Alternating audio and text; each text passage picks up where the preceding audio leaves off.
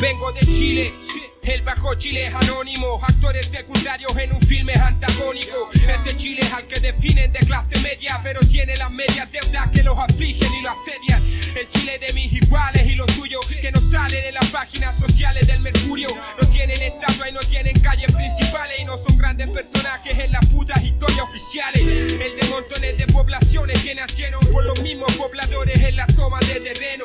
El de casas bajas variadas y los bloques. Las casas chubi y los departamentos básicos pa' pobres. Los almacenes y bazares varios que quiebran cuando invade el barrio un supermercado. El de los cachureos periversas que resisten con fuerza al monopolio bestia del centro comercial. El de los que se van en metro pa' la pega, parados y repletos y en metros a la casa llegan. De los que hacen su viaje en Transantiago Micro y no pagan el pasaje cuando está a la mano, mijo. El chile de los carritos de completo y sopa y pillas que siempre pillas en la esquina de un gueto. Donde hay menos escuelas que botillería. El chile de mis secuelas, de mis penas y mis alegrías. ¿Qué tal la gente? ¿Cómo están todos en esta nación alicaída? Estamos aquí nuevamente, su podcast Sin Exactitud. Dímelo, negro. En la República Independiente, en el reinado chileno, Con este olor a revolución en el aire. esta democracia rampante, robusta. Segunda temporada. Negro, ¿cómo estás? ¿Cómo te tocó la semana? Vi la, la vuelta del especial Navidad, pero, uy, weón, sensación. Me han escuchado cuatro weones, así que... Estamos mejor que Chechurane. Sí, mejor, weón. Ese es nuestro estándar ahora. Oh, espectacular. Estamos nuevamente para abrir juegos en este posquita sacrificado y duro para darle al análisis duro de este puto país que no dejan de pasar cosas. Puta, weón, nosotros, weón, nos desaparecimos. Dijimos, ya, weón, esperemos que no sea tanto. Siguen y siguen y siguen y siguen. A este capítulo le tengo fe negro, ¿ah? Venimos cargados, venimos No, cargados. Con que nos escuchen cinco, estamos bien, weón. Al otro lado, pero venimos con a los, fe. a los cuatro weones que nos escucharon, vale, cabros, cuidado, Gracias. weón. Vale, weón. Revisan sus cuentas que van a tener ahí depositadas. Sí, papurri, sí. ¿Te acordás cuando decían en el estallido que Corea del Norte pagaba 40 lucas por protesta? Todavía las espero. Oye, enero, yo Las de mandé, Venezuela, las de Cuba y las de Corea del Norte. yo, yo mandé mis datitos al chinito y nada, weón. Le mando correo, lo voy a funar, weón. Yo sé que este grupo no es para esto. Sí, lo voy a funar a Kim Jong-un. Y ahora creo que está el hermano, ¿o ¿no? No, si el buen ha muerto como cuatro veces en este año. Oye, weón. Anda igual que Juan Gabriel, weón. Oye, bueno, vamos a empezar este desde ya así, duro, duro, en este programa, en este análisis semanal. Y con esta cortina tan hermosa que tenemos ahí a portavoz con, Con el. Stylock ahí en el otro Chile. Porque ya se avecina ya cuando esté este podcast llegando a sus oídos, acariciando sus oídos. Vamos a estar ya encima de una fecha que a esta altura ya para muchos de esas es histórica, Emblemática. el 18 de octubre. Ojo. Negro, ¿vos te acordás la previa antes del estallido que estabas haciendo? Era un año de mierda más. Ah, ya. Con ese optimismo que te caracteriza. Claro. No, pero como Carlos Pinto, un negro, nada hacía presagiar. ¿Ya? Nada hacía presagiar, pues. Porque veníamos de toma, ya había sido un año bu. de toma, de revuelta universitaria, secundaria, pero era lo que pasa con estos movimientos que habían venido siendo como pan de cada día, que incluso estaban como incluidos en el cronograma anual, así como, ah, ya Mm. sabemos que hay una toma de dos meses. Sí, bu. Entonces era como casi parte del escenario, pero nadie, nada, yo creo que nadie pensaba lo que iba a pasar, pues. Sí, bu, negro. Cuando... Yo me acuerdo, ahora sigue siendo un flashback, así como estos días, así, oh, estallido, estallido. Yo me acuerdo cuando escuché la frase culiada del no prendió. Cabrón, esto no aprendió. Yo estaba viendo las noticias, pues, weón. Y yo dije, ah, viejo culiado, weón, arrogancia culiado, weón, ojalá Ah. que ahora la verdadera zorra para que el weón aprenda. Y empieza la zorra, y la zorra, y la zorra, la zorra, hasta que ya. Es que como decimos una ¿Podemos decir zorra o no? También. es que como decimos una cosa, también decimos la otra. pues, O sea, también nadie pudo prever o realmente eh, ver que iba a pasar esto en tal magnitud, pero a la hora que pasó, tampoco como ya están los análisis y todo, que no se... Tarde o temprano, a lo que voy, que tarde o temprano algo como esto se iba a dar, ¿cachai? Sí, porque ya lo hemos hablado latamente en otras oportunidades, en la primera temporada completa, de este descontento, de este sentimiento de abandono y de hastío que está en, la, en toda la población. Pues, sí. Entonces toda esta desigualdad, toda esta injusticia que eran pan de cada día, No, enero, y cágate de risa. ¿Te acordáis que cuando ya empezó a caer la zorra? Los buenos decían, no lo vimos venir. Pero ahora vamos, ahora vamos a arreglar. ahora vamos a cambiar, ahora vamos a hacer, ahora, ahora, ahora. Mm. Bueno, ha pasado, vamos a cumplir un año y ¿viste algo concreto? Es que ese es el tema, pues nada. Yo el otro día veía una película que una de las frases, bueno, las películas tratan de meter ahí cositas, te dejan cositas. Y hay un compadre que decía, cuando domina a un pueblo con violencia, tarde o temprano el pueblo se va a levantar porque no tiene nada que perder. Sí, po. Entonces, prácticamente, claro, quizás media romántica, media cinematográfica la frase, ¿Ya? pero también es aplicable a esta situación, pues, porque, claro, es un pueblo que estábamos tan acostumbrados que esto era parte del paisaje. pues. Sí. El desfalco de los pacos, el desfalco de los milicos, que los políticos, que un político desdiciéndose, que un candidato haciendo todo lo contrario cuando ya está en el cargo. Era pan de cada día, pues, salir a la calle, enfrentarte con la desigualdad así de frente, pues, vivirla, palparla. Esperando la respuesta de la institucionalidad. Claro, eso, pues, y que desde chiquitito te enseñan que el, el conducto regular, que seguir los pasos, esa weá de, no, es que hay que saber reclamar, ¿qué es eso? no, ustedes tienen derecho a reclamar, a manifestarse, pero tienen que saber cómo hacerlo. ¿Qué es No, eso? y respetando el derecho del otro, ¿te acordás? Esa frase, culiada. No, claro, de hecho, esto todo como que se enmarca en esto de la marcha no autorizada. ¿Te Claro. acordás? La- Mm. no, que la marcha no fue autor- que esta manifestación no fue autorizada, que esta que chucha pide permiso, ¿sabe qué? Hoy día le voy a protestar, pero desde las 2 hasta las 4. Para que usted se prepare, porque yo voy a estar ahí haciendo huevos. ¿eh? por favor. Es- ¿Y sabéis qué? Esta lógica esperó 40 años. Sí. Es que era lo que decimos, pues era, podía usar miles de frases, alguna mejor que otra que le que enmarque mejor la situación, pero es como tanto va el cántaro al agua que al final se rompe, pues, sí. Son años como salieron en los lienzos, en las consignas, en los gritos, no eran 30 pesos, eran 30 años, todo este sistema desigual que los libros de historia nos enseñaron a repetir algo como, como loro y que al final tú no lo, no lo palpabas así, po. porque acuérdate antes del 18 de octubre, yo sí encuentro, paréntesis aparte, ¿Ya? que si hay un antes y un después ¿Ya? del 18, porque todo este tema de mm, que te decían no, que Chile supuestamente rebosaba de una democracia saludable, que supuestamente todo esto, po, los ingleses de Latinoamérica, que tapábamos la desigualdad y todas estas cosas con este llamado eh, éxito económico Sí, pues, la cifra. las cifras que tapaban todo esto. pues, No, pero ¿cómo me hablan de desigualdad? ¿Cómo me hablan de carencia? ¿Cómo me hablan de campamento? ¿Cómo me hablan de, de xenofobia? ¿Cómo me hablan de, de machismo?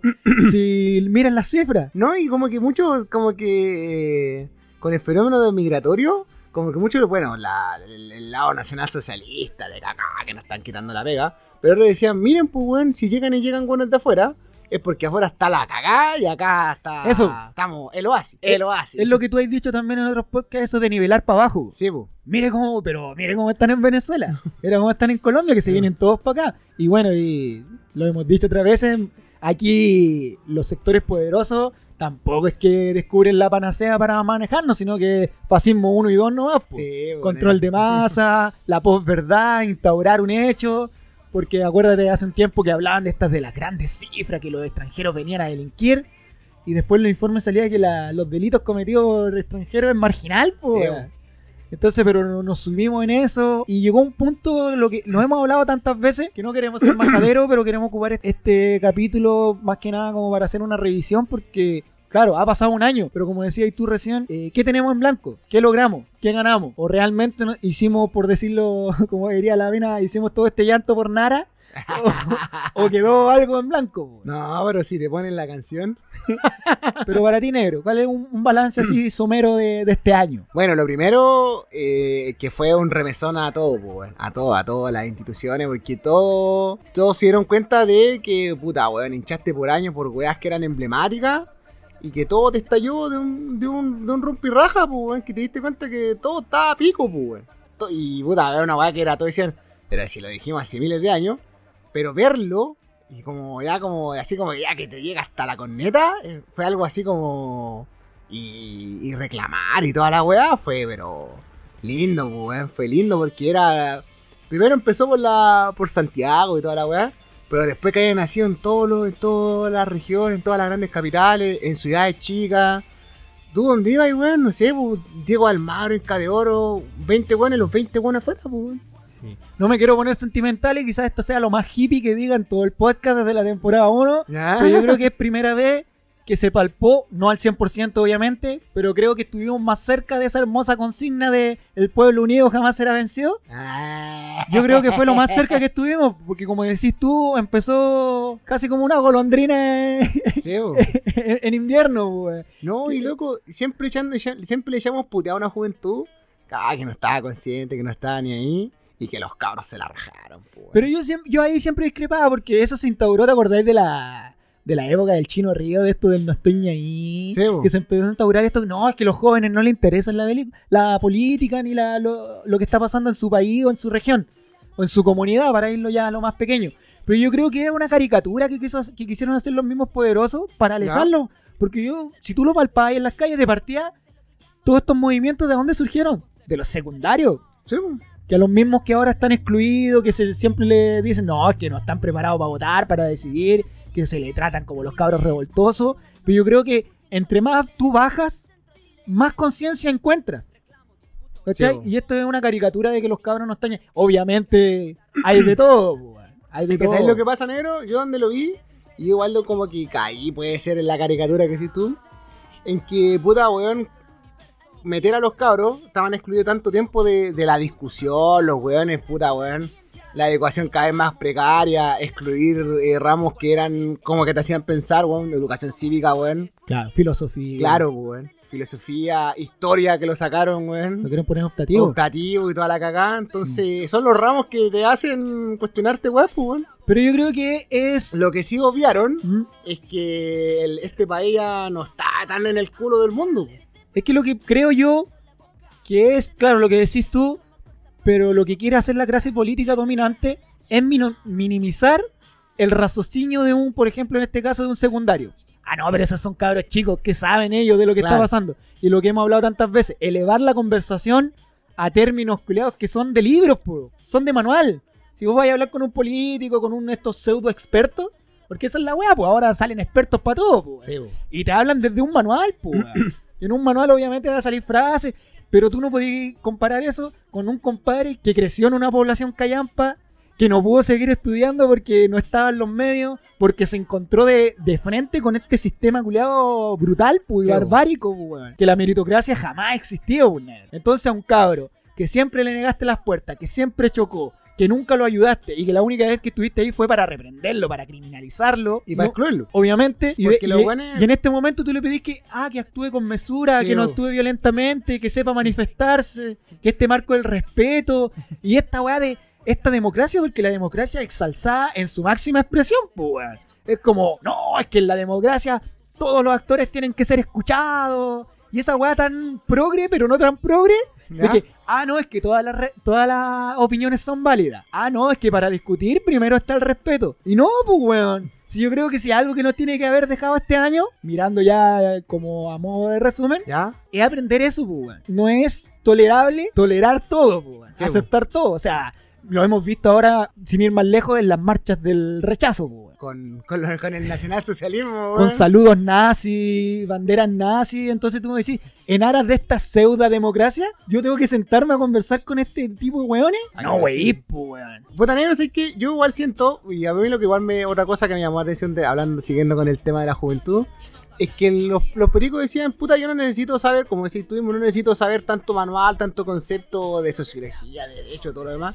Si esta weá yo la veo con mis viejos, con mis Palpable, hermanos, weón. con, conmigo mismo, con mis vecinos, weón. Entonces, puta, weón, ¿quién me puede venir a decir, no, si esto en las cifras se demuestra de otra forma?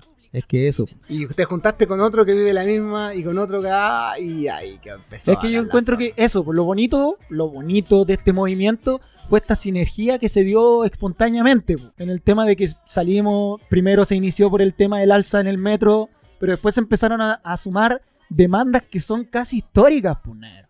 Che, bo. que el tema, por ejemplo, de las pensiones, que el tema de las condiciones eh, laborales, el tema de la exclusión de la mujer, ¿cachai? El tema de la educación, de la salud, y son que tú tenías ahí, porque también lo hablamos en, en podcast pasado, que es el tema que tú estás sumido dentro de un Estado, como es el chileno, ¿Ya?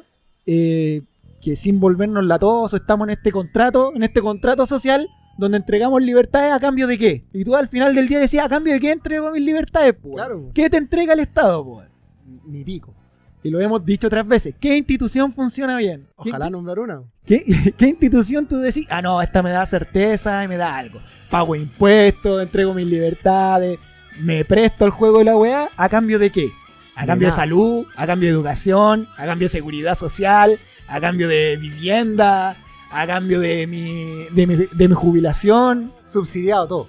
Claro. Y, Todo así como, tome, le damos un poquito y usted ponga todo la hora weá. y como casi como cinta para este regalo, como para embellecerlo, tenía este pequeño punto que más que un punto es un tumor, que es el tema de las policías, pues. Sí, po. Que a mí me parece que también eso es lo malo del otro lado, que ha sido este despertar del eh, durante el estallido, que para muchos, para muchos estos mismos que jugaban en pos de esta pseudo de- democracia, que nos Ah. decían, no, si el tema de la dictadura y todo eso ya quedó atrás. Ahora ya contamos con una democracia sólida, fuerte, con instituciones que se respetan, y aparece Carabinero. y aparecen cara- eh, los milicos de nuevo en la calle. ¿No? Y cachate tú, esa. Bueno, a nosotros nos repitieron años, años, años la frase: Nosotros derrotamos a la dictadura bajo la vía de la democracia, Claro. con el voto, con sentarnos.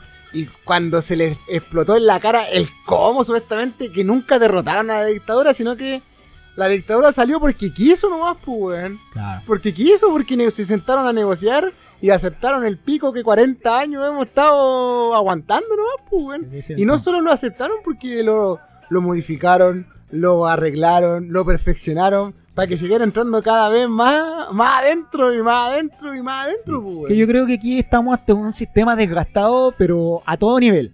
Porque en un sentido, como decís tú, que pasamos de una dictadura a esta, a esta transición de la democracia, pero casi como pisando huevos. Así como vamos a estar en democracia, pero despacito, bueno, no se vayan a enojar los milicos y vuelvan Sí, a dictadura. Entonces, y el pueblo, porque no podéis culpar al pueblo por tener esperanza tampoco, pues, weón, que es decir, ya confiemos en esta nueva gente que Sí, nos sacó, en esta, la nueva, la nueva mayoría, la concertación y la weá. La weá que sea ahora. Claro, lo que sea ahora, como se llamen ahora. Y eh, la gente confió en eso, po, en que realmente los locos venían a hacer el cambio, que los locos realmente venían a, a- a repartir la torta, como se ha dicho durante años, cambiar las condiciones. Pero al final siguió siendo casi peor, pues, weón. Porque si tú miráis una retrospectiva rápida desde, desde el 89, desde el 80, ponele tú hasta Ya. acá, yo encuentro, no sé si a lo mejor me van a matar con esto, yo encuentro que estamos incluso mucho peor que en dictadura, pues, weón. En el sentido de que, de que los recursos naturales están todos en manos de privados, pues, weón. Ah, ya. El Estado está totalmente reducido. Y en las partes que actúa, en las partes que tú no querés que actúe, pues. Este Estado criminal, este Estado policial. ¿Ya?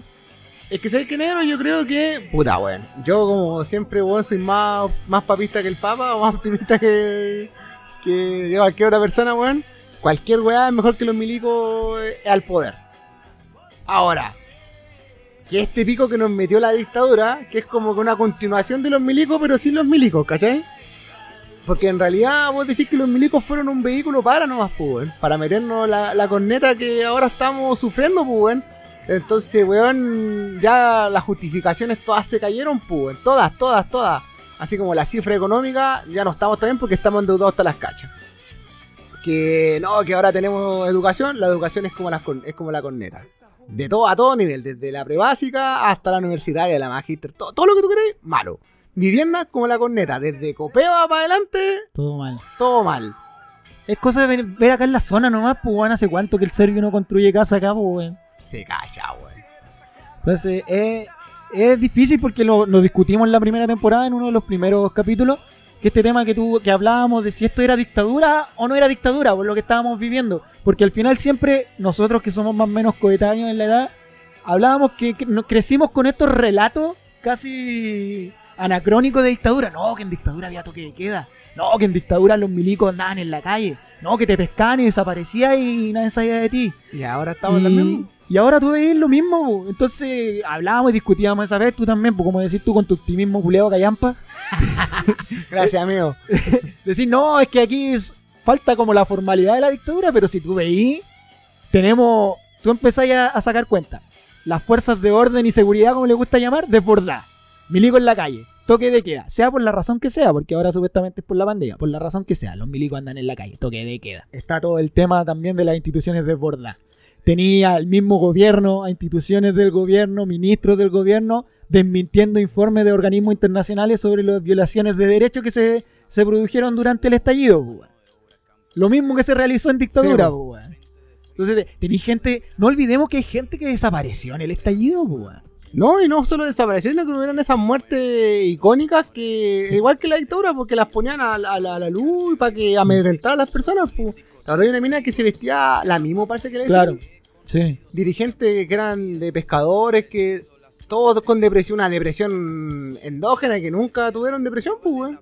Sí, pues empezaron a desaparecer dirigentes. Entonces yo creo, la otra vez también comentábamos si es que este era... Crímenes pasionales. ¿Te acordás que lo mismo que le pasó como cuando mataron a Gervasio? Claro. La verdad que la otra vez también comentábamos Gervasio, si es que este era el peor gobierno de la historia o no. ¿Ya? ¿Tú qué, cuál ha cambiado tu opinión al respecto? ¿Qué, qué visión tenido negro, eso? De los de lo elegidos por escrutinio, el peor, pues. El peor lejos. Sí, por lejos, weón. Yo no sé, weón. Yo creo que. Y por lejos, quizás algunos dirán, ¿sabes qué? No, que en otro gobierno hubieron más matanzas, más todo. Pero con el nivel supuestamente que deberíamos estar en el 2020, con el desarrollo institucional y todo lo demás, no podemos estar con weas tan estúpidas como, por ejemplo, el toque de queda en, un- en una pandemia como forma de controlar la pandemia. Es que todo... Negando, negando informes de derechos humanos, negando, todavía trancándonos la pelota con, con weas así tan estúpidas, como por ejemplo el- los robos de computadores, Mm. la- todavía las malas prácticas, el negacionismo, el que, ah, es que es que si ustedes cogen esto, vamos a hacer Cuba, como que ellos Sí. son los visionarios. Es que bueno, eh, lo hemos dicho, no sé si lo hemos dicho, pero no está de más repetirlo, que lo mejor que le ha pasado a este gobierno ha sido la pandemia. Porque venía el estallido, no sé, no, no- yo no soy tan optimista como para creer que en algún momento eh, tembló Piñera. Así como que realmente el loco dijo, ya voy a renunciar, está muy la zorra. ¿Ya? No sé si llegamos a ese nivel, pero que les movimos la mesa, le movimos la mesa. Es que sabéis que todo, yo creo que sí, weón. Yo creo que tuvimos un, un punto en que el gobierno tambaleó, po. tambaleó y tambaleó en serio, po. por eso los buenos hicieron el acuerdo tan rápido. po. Pero yo creo que sí, pues llegamos a tambalear, pero insisto, no soy tan optimista para pensar de que llegamos al punto ya que Piñera ya estaba armando sus maletas y iba a salir en helicóptero como de la rúa, como dijiste una vez. Pero la pandemia le cayó como anillo al dedo. Y lo otro que también, hoy quizás puede ser algo muy básico, pero mala fecha, octubre, pues. Porque sabíamos que tenía fecha de caducidad el estallido. Para mí esa fue una de las peores cosas del estallido. ¿Ya? Porque como te decía, se logró esta unión bacán que se dio a pie de calle, pues Sí, po. no a través de ya las redes apoyan porque fue una herramienta igual bacana ahora po. sobre todo para la eh, los excesos de carabineros y todas estas weas pues. Los excesos. claro Los excesos. Los Eh, excesos de fuerza, weón. fue una herramienta bacán porque ayudó caleta para viralizar y todo el cuento ¿Te pero acordás que años atrás eh, no podíais decir dictadura? Que pronunciamiento. Pronunciamiento. O gobierno militar, pues.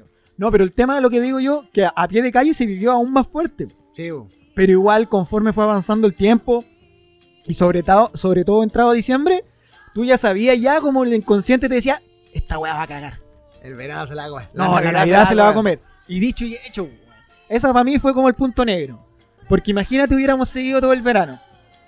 No, le. Yo creo que hubiéramos logrado más cosas. Porque después llegamos a marzo, empezaron las primeras, pandemia, cagamos. Yo decía ahí que no hubo una jugada de, de arriba. Es que- Algunos dicen que el COVID fue una jugada de arriba. ah, no, pero eso yo... Como- pero no, así como Pero igual hay que- profundizarlo. pero hay que hacer un mea culpa, yo creo que fue el... Para la otra, hagámoslo en marzo, weón. La otra. Aquí tenemos todo el año para huear, weón. Ya, es que, por favor, a los organizadores, Sí, marzo. Pero y ahora negro. Ahora, porque ahora estamos, bueno, estamos grabando y ya estamos a, a días de que se cumpla el aniversario, el tan temido por la por los del poder, ¿Ya? el aniversario del primer 18 de octubre. Y para otro, una fecha más, ¿tú, ¿cuáles son tus expectativas, tu- tus pronósticos? Es que sabéis lo que pasa, negro, que yo estoy como en contra de los aniversarios, weón. Ya, Porque, puta, conmemoración, digamos. Oh, conmemoración, weón, ¿por qué tenemos que esperar a que llegue el 18 para volver a, a- a hablar sobre el mismo pico que nos metieron, e incluso más con la pandemia, pues, weón?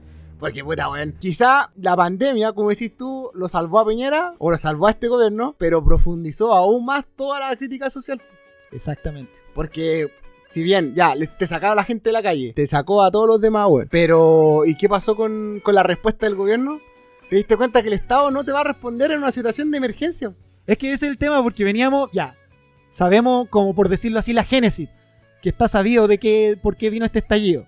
La desigualdad, el descontento, el ya no más, pues. Sí, pues. Era el ya no más, ya no entra más. ¿Cachai? Y entonces la respuesta del gobierno decía, no, estos weones que están llorando poco menos de lleno, pues. Sí, po. Y después viene esta pandemia, que como digo yo, le cayó como anillo al dedo, pero a la vez, como decís tú, vino a profundizar la ineptitud del gobierno. Sí. Porque el peor gobierno, quedamos en manos del peor gobierno para una de las peores pandemias. No, y más allá de eso, porque ponte tú, no sé, po, ponele que haya sido cualquier otro presidente, como dices tú, o como dicen los buenos, en un equipo malo, aunque venga el mejor técnico, no va a responder, porque la respuesta del Estado era eso, si el modelo no te permitía hacer más, Es que yo creo el que... modelo neo- neoliberal que salva a la Sí. empresa por sobre las personas.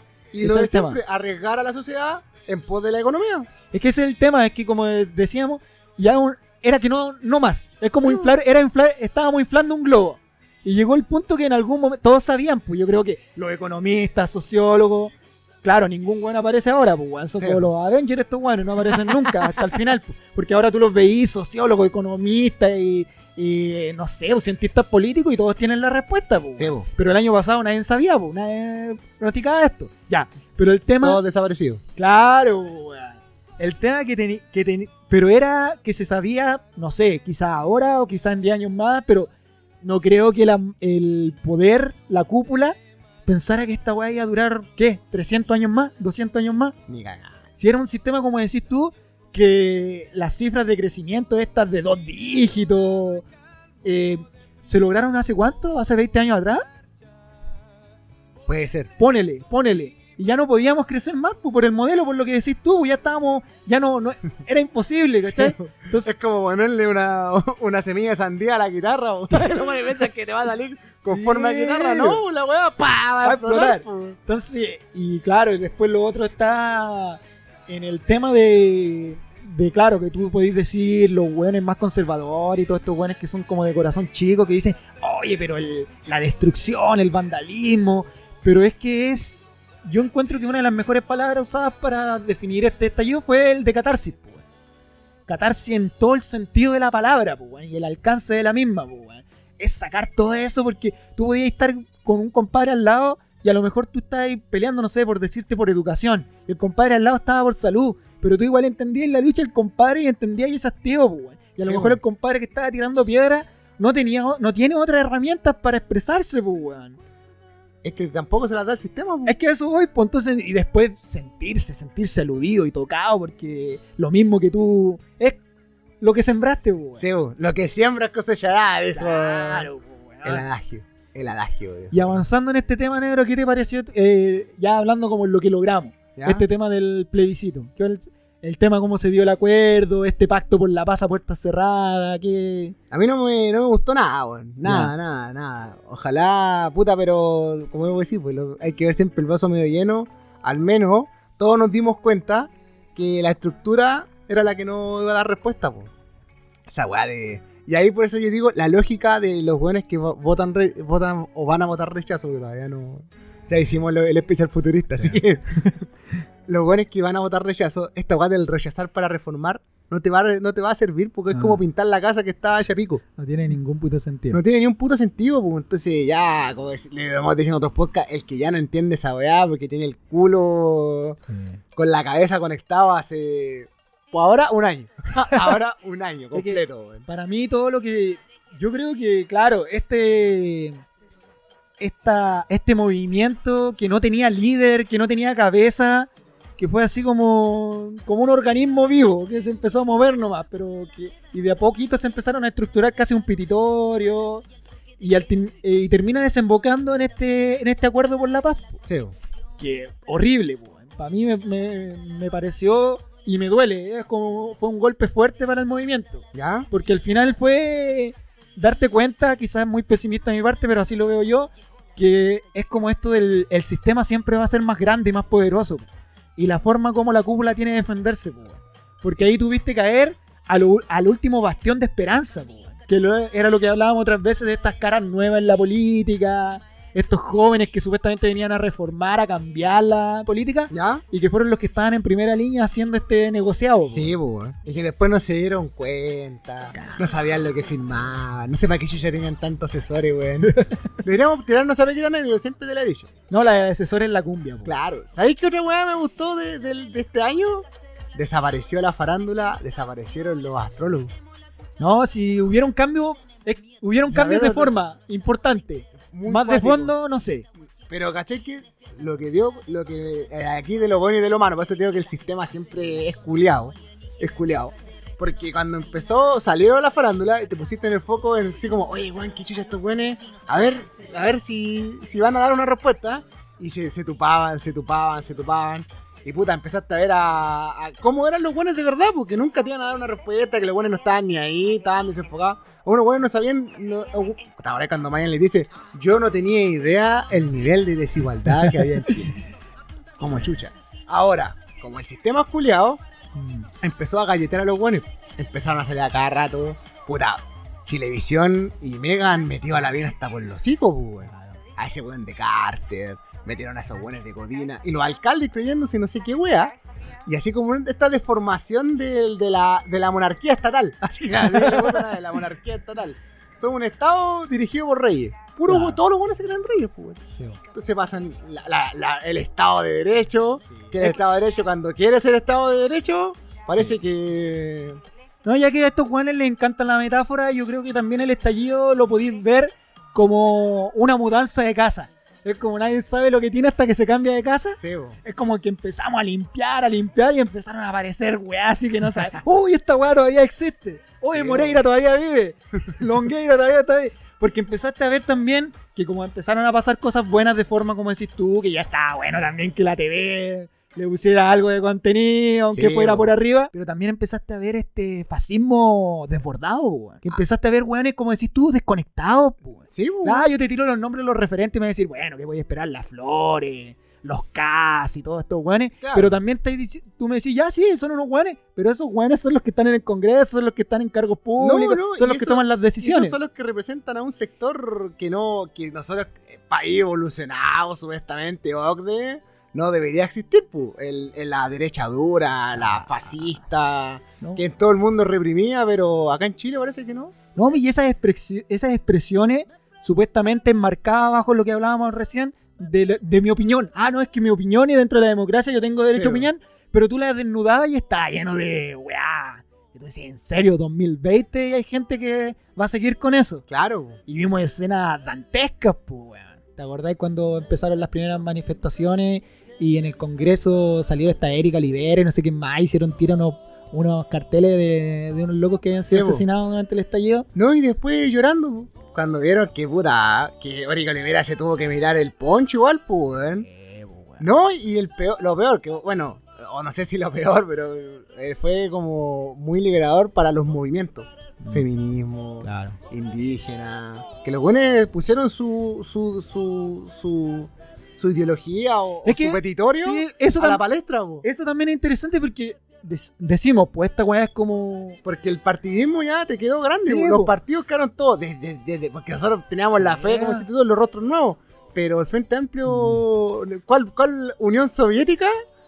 preguntó a sus cúpulas y se sentó ahí a... Es que aquí, aquí realmente tú teníais dos Chiles, o tres, o cuatro, los que queráis ver, pero es que teníais un Chile que se mostraba como para el mundo, si queréis, a través de la televisión, de los periódicos, que tú lo miráis desde afuera y decís, este país culeado en la raja, po". Sí, po.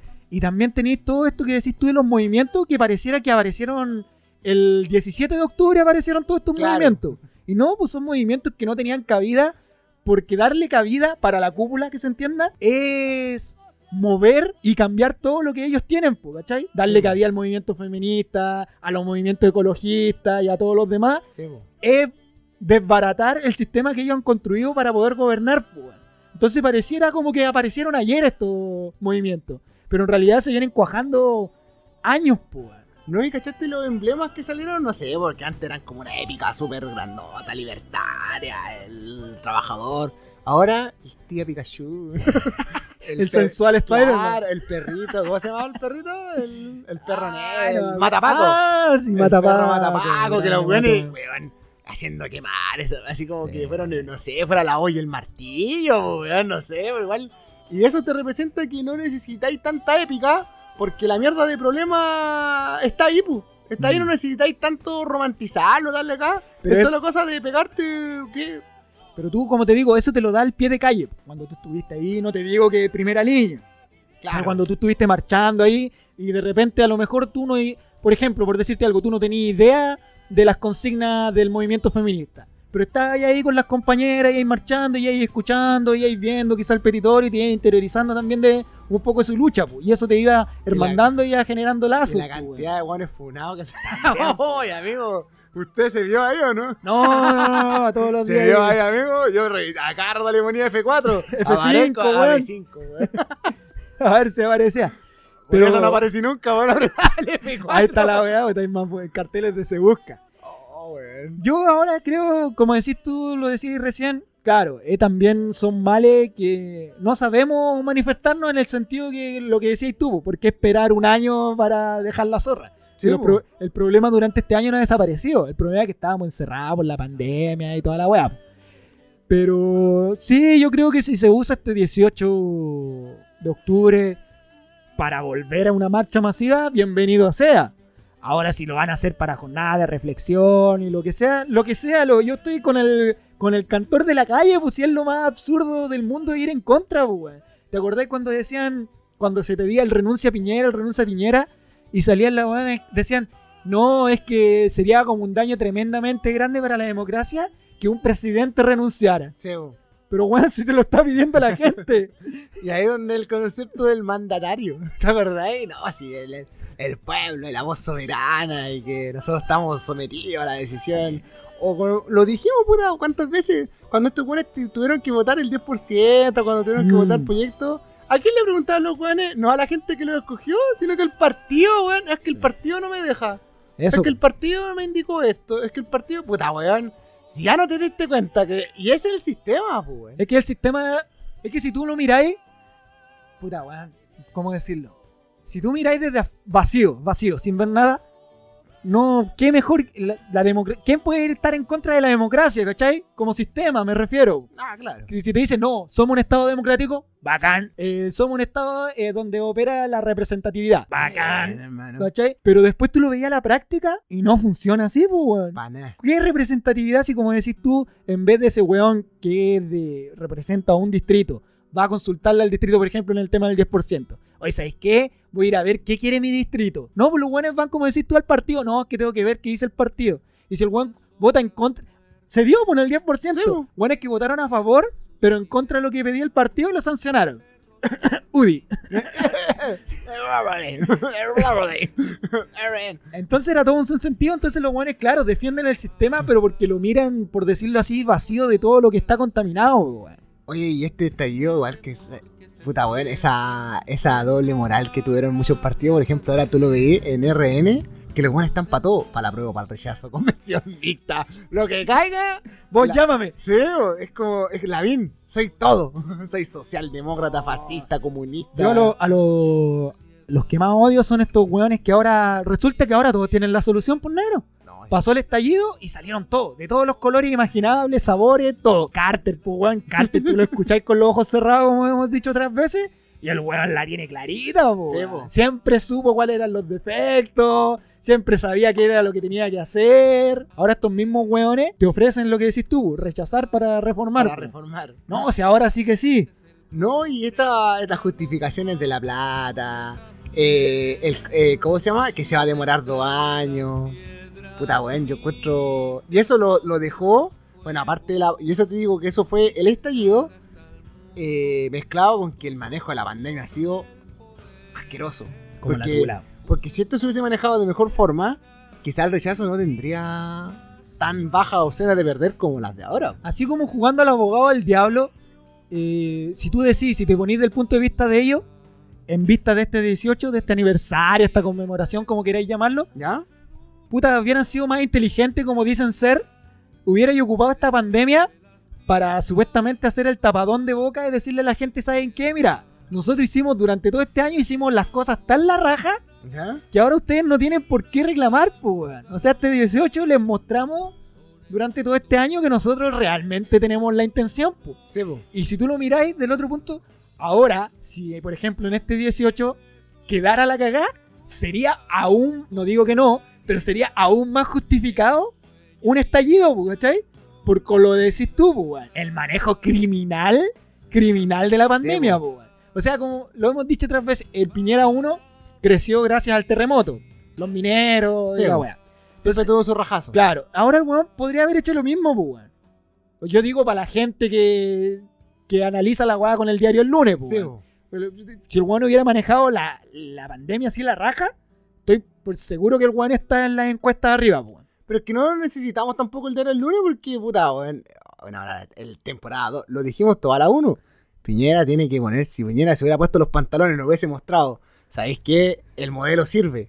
El modelo es tan eficiente que genera lucas que ni siquiera van a necesitar el 10%. No, si estamos claros que. ¿Cachai o no? No, a lo que voy yo que el sistema no se va a tocar, eso estamos claros. Pero a lo que voy yo que sabemos que estos buenos viven del circo, van y circo, Claro. y de la forma. Entonces el bueno hubiera dicho, ya, manejo la, man- la pandemia a la raja.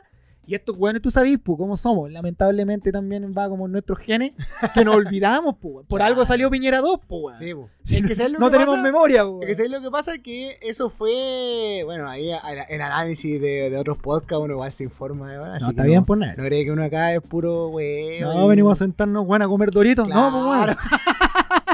Y a tomar mate, weón. No, weón. No, weón. Hacemos nuestra weá. Pero, puta, weón. Tú veí, weón, que la clase política, la verdad, no, no hizo ni un, ni un insight. Nada, nada, nada. No hicieron nunca un insight. En la pandemia, puta, era la, el, el show, el show mediático del, del- de Don Francisco no sirvió. Las cajas no sirvieron. Trataron de recurrir todos sus viejos fórmulas. Eh, los bonos nos sirvieron 500 lucas. En otro, en otra etapa de la historia, si alguien nos hubiese entregado un bono de 500 lucas, puta, weón, filete, pues, weón. Pero, Reelecto. ¿cómo? pero ¿cachaste que todo tenía una pifia? O sea, ni siquiera el circo le funcionó. Es que sabes Porque que... el bono ahora hay que devolverlo. Mm. Que no, que pusiste aquí, que vamos a dar la caja con la clave única, que se caía la página, las cajas que venían vencidas, que había una licitación trucha, y toda la weá, todo, todo, todo un defecto. Que sabes que mirando el, el vaso medio lleno, como decís tú, una de las cosas buenas que me gustó del estallido, que sabéis que ah, vi y hablé con mucha gente eh, de esa gente dura, po, esa gente dura que no entendía por qué tanto destrozo, que siempre se mantenía un poco como al margen, como reticente a toda esta cosa. ¿Ya? Y que ahora como que realmente entendió por qué esta explosión, po, y que también estaba ahí, pues decía, no, ya es como demasiado. Sí. Entonces igual bacán que ese tipo de gente que lamentablemente era lo que apelaban estos tipos de políticos para vivir, también se esté dando cuenta, ¿cachai? Que realmente, como lo hemos dicho, no se necesita tener magíster, título de nada, para darse cuenta que no podemos seguir así, po. Es tan simple como eso, weón. Entonces esa misma gente que antes se nos entraba como... Por lo menos tenemos salud. Sí, po, weón. Ahora también está en el carro de, weón, esto no... O, weón, el que se sentía bacán porque hacía cagar la tarjeta, po, y estaba encalillado y decía, esto es base al esfuerzo, weón. Cuando te empezaste a dar cuenta que el- había otra weá distinta, po, que Sí, se po. podía hacer distinto, que, que eso no es desarrollo. Claro, la cultura del esfuerzo. Yo tengo mis cosas porque me hago cagar trabajando. Claro, Que no debiese ser así, pues, amigo. ¿cierto? Pero me, me interesa, o sea, no tengo ninguna expectativa alta, así como que va a arder Chile, como diría nuestra Evelyn Matei, Se Pero- nos puso Nerona.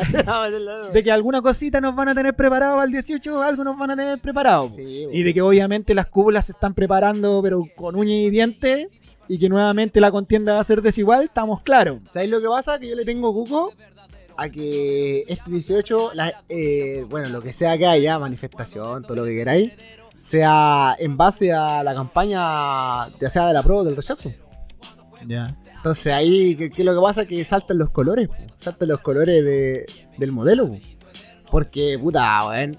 Otra cosa que me decepcionó de que no vio, vimos post estallido, que la prueba completo, ahora todos se subieron al carro. po.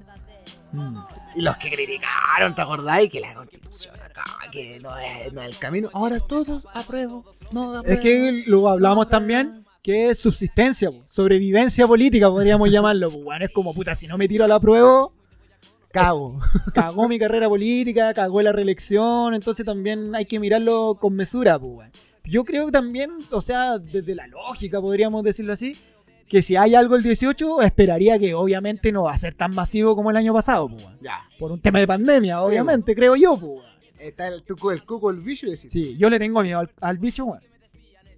Le tenés miedo al bicho. Sí, le tengo miedo al bicho. Oye, pero negro, en este, en este capítulo que pretendemos que sea épico y desmarcar, eh, Que no- nos escuche un weón más, weón. claro, también queremos escuchar las voces de nuestro podcast escuchas. Eh, eh, el análisis ahí desde la guata, visceral o como quieran plantearlo, weón. no solo que nos escuchen a nosotros. weón. Eso sí. Así que vamos a tener, vamos a hablar ahora con gente, vamos a... ¡Llamadito, negro! Te vamos a ponerte un tema. Tíralo, tíralo. Vamos, Ven, a- vamos a hablar ahí con gente a ver para que no- nos den sus opiniones. espérate. eh. Nos den sus opiniones y ver una, una retroalimentación de cómo vivieron ellos el, el estallido. Bueno, y lo que quieran decir. Sí. pues, este podcast culiado es un lienzo en blanco. Claro, somos la verdadera hoja en blanco. Una verdadera hoja en blanco. Y Ah, vamos, amarilla por garabato. Ya, estoy ahí como el rumpi, ya. vamos a ir viendo qué sale y la idea es que participen y que nos comenten pues, qué esperan, eh, cómo lo vivieron. Si realmente están conformes con lo que se logró, qué, qué esperan de, bueno, a partir del plebiscito, o de este 18, o si ya eh, necesitamos realmente este estallido 2, pero ya así con no stop. Non-stop. Así que vamos a ver qué dice la siempre bien ponderada barra de sin exactitud. Hay que escuchar la voz del pueblo. Tenemos a nuestro primer podcast escucha de los viejos. Eh, me consta que estuvo desde Un el capítulo, histórico. del capítulo 0, estuvo este weón ahí, en línea, primera línea. Primera línea. Primera línea de sin exactitud. Dímelo, perrito. Matías, te tenemos ahí al habla. ¿Cómo está mi perro Choco? Bien, bien, ¿y ustedes cómo están? Muy bien, aquí estamos dándole aquí con mi amigo Brama. Saluda al perro, weón. ¿Qué pasa, Matías? ¿Cómo estamos? Eh, licenciado Pelo, ¿cómo está? Acá estamos. ¿Cómo, ¿Cómo está el que hace pun? Fabo, ¿cómo estás tú? Bien, aquí estamos dándole negro. Feliz con esta segunda temporada, pero vamos a ir al tiro al área chica, por mano. Cuéntanos, tú, ¿cómo, ¿cómo has pasado este año desde el 18? Haznos una, una breve sinopsis, resumen desde el año pasado. ¿Cómo te ha tratado este año, este 2020? te lo- mira, si quería así como un re- breve, breve resumen, te- yo creo que muchos van a concordar conmigo. Ha sido un domingo culiado eterno, weón. De perro. Que eso. Eterno, eterno, sí, de domingo de pijama. En serio. Pero esto es desde la pandemia, me imagino, ¿no? Bueno, desde el mismo 18 de octubre del año pasado ha sido un domingo de pijama. Ah, vos dijiste ya, esta weá se acabó Chile. Valió, relajaste. valió, valió. No, salgan todos, esta de la chucha. Ya, pero así, ya, viendo algo más puntual. ¿En qué estabas tú el 18? El 17, Eh. ponte tú. ¿En qué estabas? Chucha, no sé si, que, si era día de semana, está en la pega. ¿Ya? Ah, pero así tu, tu vida normal. Sí, pues, que no, no puedo no, no estar en ese web. No, no, no estamos claros, pero me- eh, que nosotros lo comentábamos aquí con el negro, que estábamos en el, en el carro de los que no vimos venir esta weá, pues. Ah, no, es que en realidad yo cacho, mira, para hacer la corta, yo creo que el 98.8% de la población no cachó para dónde ya está, weón. Porque finalmente se vivió de una forma súper natural, pues, weón. Oye, pero Cuando- no, no fuiste a una protesta, no tiraste una piedrita, no una weá. No, pues sí, no, de- después del 18 empecé a ir a todas protestas, ¿cachai? Dentro de, los, dentro de los espacios que tenía, pues. Ahora, a mí me dicen protesta, hoy día voy a cagar dos pacos. Ah, pero Tengo hoy al lado, recién te vaya a subir a la protesta, weón. ¿Cómo es la No, weón, es que, par, no, weón, no, me refiero a que hoy, eh, si hoy en día hay protesta ya más intensa, más entretenida, yo ahí voy a, creo que estaré presente. Pero tú, No me conviene mucho. ¿tú concordáis con estos weones, con estos pseudo expertos, pseudo analistas que poco menos que dicen que estamos reclamando de lleno? ¿Tú cómo viviste así este, esta supuesta catarsis que vivimos? ¿Tú creéis que era ya esperable, era necesaria, se veía venir a legua o que estamos weyando porque O sea- queremos weyar? No, pues, o sea, mira, dale, démosle una vuelta desde el, 80 desde, el, desde el 90 en adelante ha sido un proceso súper importante, pues, de, de, de una, de, un- de una generación que se ha dado cuenta que está como la juega Chile, weón, repartido en mal, ¿cachai? En, en términos de, de, de, de, términos de acceso a la educación, en salud y vivienda y miles de, de mierda más. ¿Y cuál es tu bandera ahí? ¿Cuál es tu bandera más fuerte para el... Porque algunos dicen, no, ¿sabes qué? La educación es lo más importante. Otros dicen, no, la salud. ¿Cuál es tu bandera, bandera? ahí?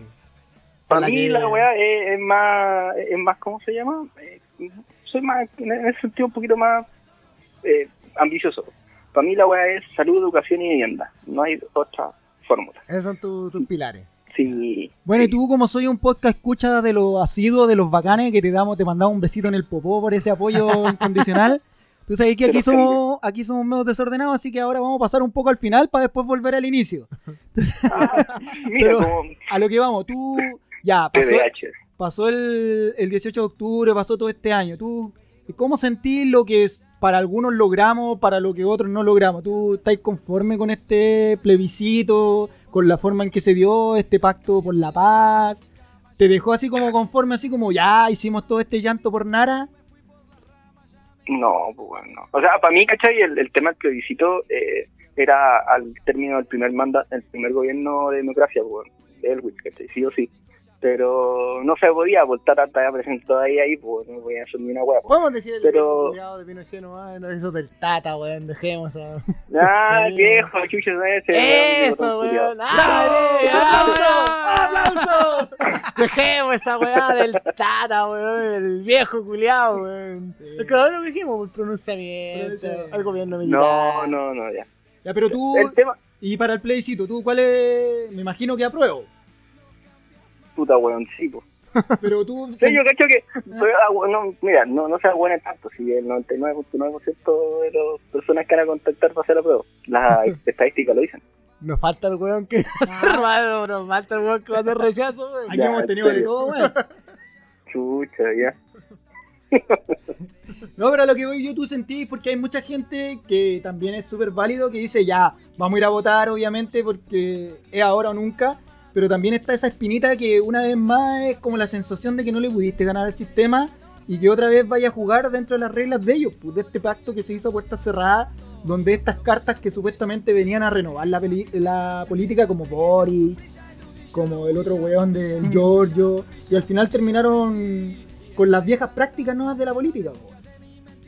Puta, es que tenéis la opción que es la constitución, constitu- la asamblea mixta, que sí, pues ahí evidentemente los políticos se, se van a, se la van a arreglar completo y no van a tener muchas opciones. Ahora, Mm. con la asamblea constitucional igual a mí me, me, me llama la atención, weón, porque, puta, weón, si se está postulando Adriana Barrientos a ser una de las... Ah, no, pero es que estamos, ah, ah, no, estamos claros que se va a postular weón, cualquier weón. pues Nosotros Sí. nos vamos a postular o no, Nero? Sí, Sí. Opción C, a la capilla. sí, exacto. Sí. Después Sí, he cachado sí. esa, esa propaganda donde el weón sale firmando la constitución. Ay, por su autor. Ah, ¿Dónde la viste, weón? La- la- la- Paremos la wea, weón.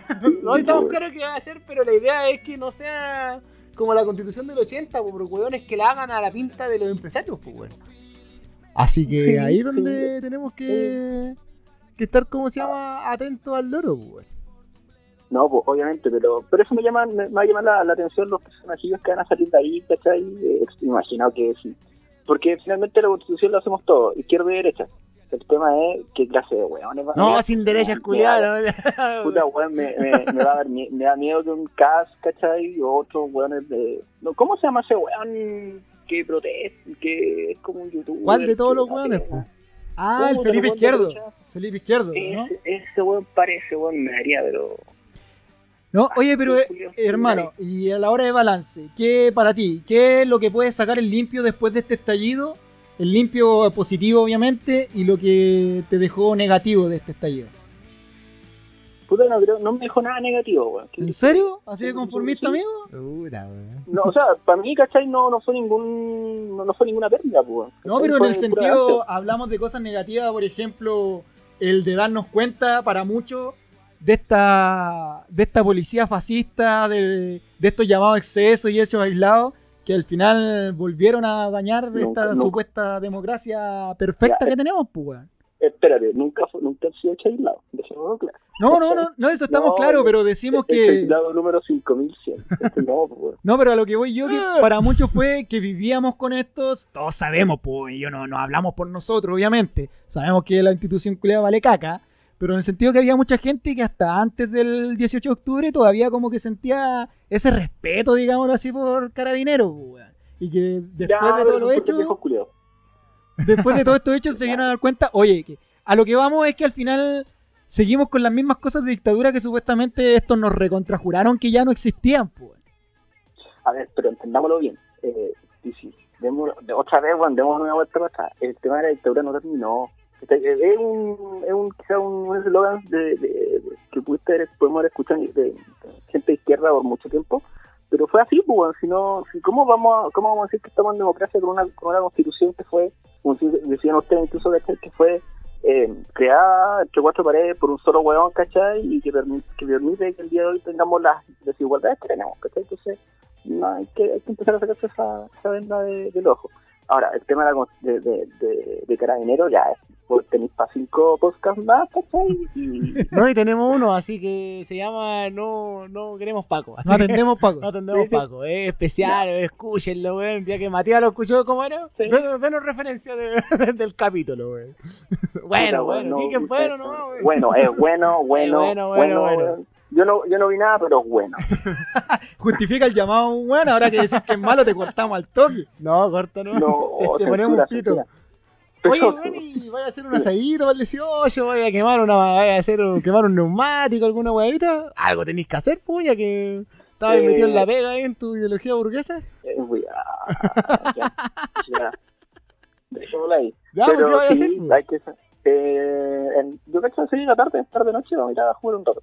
Ya, pero tú sentí eso también. ¿Cuáles son tus sensaciones para este 18? Porque muchos dicen, incluso lo comentábamos aquí antes de, en el programa, que esta también esta política weona de seguir bajo el modelo de esperar un año como supuestamente para celebrar, para volver a manifestarnos, cuando supuestamente lo que detonó el estallido no ha parado, pues. O sea, porque mejoró algo de- del estallido 1. No, pues.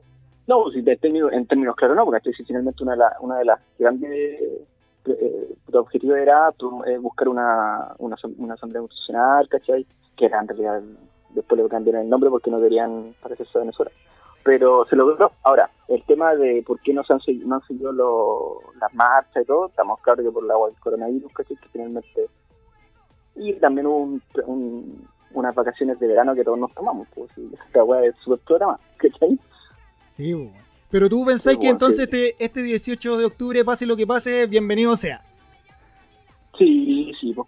y finalmente, como dices tú, pues, es, es seguir, pues, porque finalmente esto no, no, no tan solo tiene que ver con un tema de, de cambio de constitución, que es importante, sí, ¿cachai? pero también eh, es llamado a generar un cambio a nivel de sociedad, pues, ¿cachai? a pegarse el cacho de que no que tenéis cabros chicos, bueno, en poblaciones, eh, puta, bueno, claro, 10, 11 años con consumo, pues, bueno, ¿cachai? Y es porque tenéis papás con consumo, abuelos con consumo, puta, bueno, cagar de vida, pues. Finalmente, ¿sabes por qué? Porque no tuvieron acceso a lo, a lo básico, pues, ¿cachai? Y básico, bueno, desde tener agua hasta, hasta puta, un plata para comprarte un cuaderno.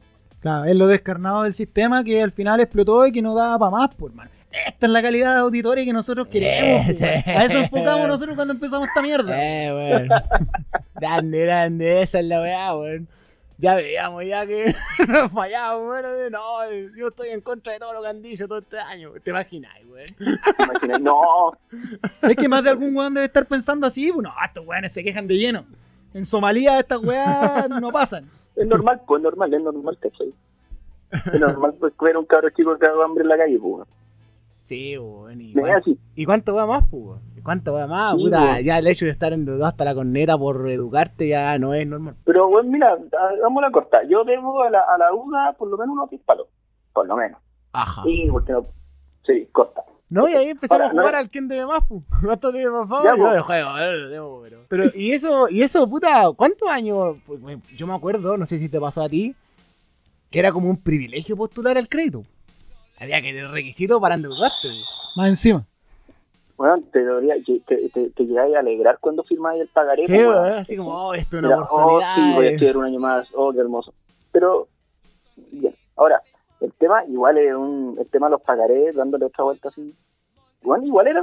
Es súper, ¿cómo se llama? Eh, no injusto, pero sí como un po- un poco.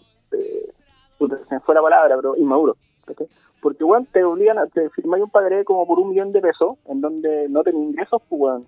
Dime cuántos cuántos estudiantes se dan el lujo de ganar 300 lucas mientras estudian. Sí, lo- los del rechazo. los del rechazo, weón. bueno, pues, sí, ¿cachai? Pero no necesitan crédito, pues, weón, ¿cachai? Imagínate, nosotros, no, por lo menos de nuestra generación, yo firmaba, cae raja, pero ganaba 80 lucas, pues, weón, de part-time. Al menos ganaba de 80 lucas, yo ganaba cero. No, pero eso es, bueno, y es lo que tú, bueno, igual decíamos, porque era, yo llegaba y firmaba nomás porque teníamos esta esperanza ciega de que, de que, la, de que el mundo se nos iba a hacer fácil con la universidad y que todo al final del túnel iba a valer la pena y te das cuenta después que con los años que no, pues, weón, que la deuda esta te la vaya a llevar como un tumor de los duros, pues, weón. Sí, weón. Sí, ahora, siempre, siempre dije para las comunicaciones que todos los padres están ahí al lado del techado, nunca pescaron, weón. Bueno, Ese es tu momento incendiario. haber sido mi momento, Tu momento incendiario. Oye, amigo, y para, te- para seguir con esta encuesta, dos, pre- dos preguntas clave. Tú, eh, una, que hemos venido jugando con el negro desde la temporada 1. Una institución que para ti funcione correctamente en Chile. Y dos, si es este el peor gobierno en pseudodemocracia. Ya, La, mejor, la institución que funcione mejor en Chile. No, si, si es, que tú- es que nosotros con el negro hemos venido debatiendo hace largo que no encontramos ninguna institución que funcione bien. Queremos Entonces, saber si es que queremos alguien- saber que alguien nos ilumine y que diga, oye, sabéis que esta institución funciona a la raja. Y lo otro, si es que para ti es el peor gobierno en esta pseudodemocracia, o, o no, Ya. o está dentro de los tres, o en qué lugar lo ubicáis, si- o, a lo mejor lo encontráis que es Ya, mira. peor Piñera 1. Parte 1, parte 2, siempre las segundas partes son malas, weón. ¿Cachai? Pero este es el peor, este tú consideráis, no sé, bu, dentro, no sé, si tú veís desde, desde, desde él, pongámosle ya, cortemos el corte desde Elwin a Piñera 2. Claro. Este es el Sí, ya, a peor. son 30 años de huevo. A ver. Eh, ¿Es el peor o no, mierda? puta, weón, es que es Perdón, peludo, weón, perdón. porque tenéis la mansa. porque todos tienen cachos, pues, weón, ¿cachai? Todos tienen cachitos, weón. Con él, con Elwin, weón, boinazo. Ahí quedó. No había democracia, nunca fue democracia, pues, weón, ¿cachai? Y el inflado este Pinochet se ya metió ahí, ¿cachai? Eh, después vino Elwin Frey, si me acuerdo. Sí. Sí, Frey. Frey, eh, puta, weón. Bueno, el viejo se dedicó a hacer otras weas más que. Más que Pero es que todos los mojones son malos, pero siempre hay uno más hediondo. bu. Esa es la cosa, sí. Puta, weón, así entre, entre así como ya. Pero para no, ti, ¿quién le, quién le lo hace más la malo, pelea? lo más malo, Aquí tenía, imagínate, tenía una dictadura solapada, tenía una, pa- un manejo de pandemia criminal. ¿Quién le hace la competencia, weón? Piñera 1. Solo Piñera supera a Piñera. Bachelet 1. No, Bachelet 1 con la revuelta pingüina. Ah, Él- él hace la pelea. Él hace la pelea. Ya, estoy contigo. estoy Sí, contigo. pues, Yo, sí. yo soy de la idea de que este es el, el, el más malo y el más el segundo más malo es el Lago. Lago. Lago, Lago la priva- Lago, privatizando Cuando nos- todo. Cuando nos vendió, pero Sí, orto, pero. Porque Pero, ya lo ojo, otro, por pero- ejemplo, de Elwin, yo lo puedo esperar, ¿cachai? Como que el loco ya estaba como en esa. Estaba cagado entero. Sí, ya, ya como que se la da ahí. Frey, puta, weón, ¿quién pudo haber escogido a Frey como presidente? No sé qué le vio a Frey, pues, weón. Frey tiene menos ángel que. Ni la Martita salvada. Claro, que Valencia, pues, weón. Carisma más. Cari- Carisma menos, pero. Claro, po. y, Pero- y Bachelet, Bachelet, Bachelet 1 fue elegida porque era mujer y toda la onda, porque supuestamente era un liderazgo, No, como pero- que entró por ahí. Piñera No, pero 1 estamos entró hablando- como empresario, pero así como gestión, este y el otro el Lago, el Lago, televisores, sueldo, eh, privatización extrema, esta reforma po. la conti media de roda que todavía no se mandó Lago. Entonces, por ahí. pico. Exacto. Mira, Para mí, el- en, términos de gestión política y de demandas sociales, fue Bachelet 1 con el tema de la, de la revolución pingüina. Porque fue la oportunidad que tenía, una de las pocas oportunidades que se abrieron, pues. De, de poder hacer un cambio importante dentro de uno, un- uno de los tres pilares que le van a dar para mí, ¿cachai? Eh, y se la farrió. Y hizo puras cagas. Y después nunca educación hizo nada más porque después Piñera 1 con Lavín, que no es eh, asqueroso, eh, ya después fue la chucha, ¿cachai? Y este gobierno en realidad ha sido uno de los gobiernos más huevones de la, de la historia. Ni siquiera alcanza para malo, ¿cachai? Ya es otro nivel de maldad. Sí, ¿cachai? Esa es como, es como pegarle a la abuelita, ¿cachai? En ese nivel. Es como callarse a la abuelita. No. Oh, ¡Malo, weón! ay, weón. Oye, hermanito, te reiteramos las gracias por escucharnos, por hacernos el aguante. Ahí estado ahí desde el capítulo cero. Te queremos, weón, te queremos caleta. Ya. Grande, Sí, po, culiao. Oye, pero lo otro, la institución menos mala. La verdad es que estaba pensando y por un momento dije CONAF, pero después me acordé, no, pues weón.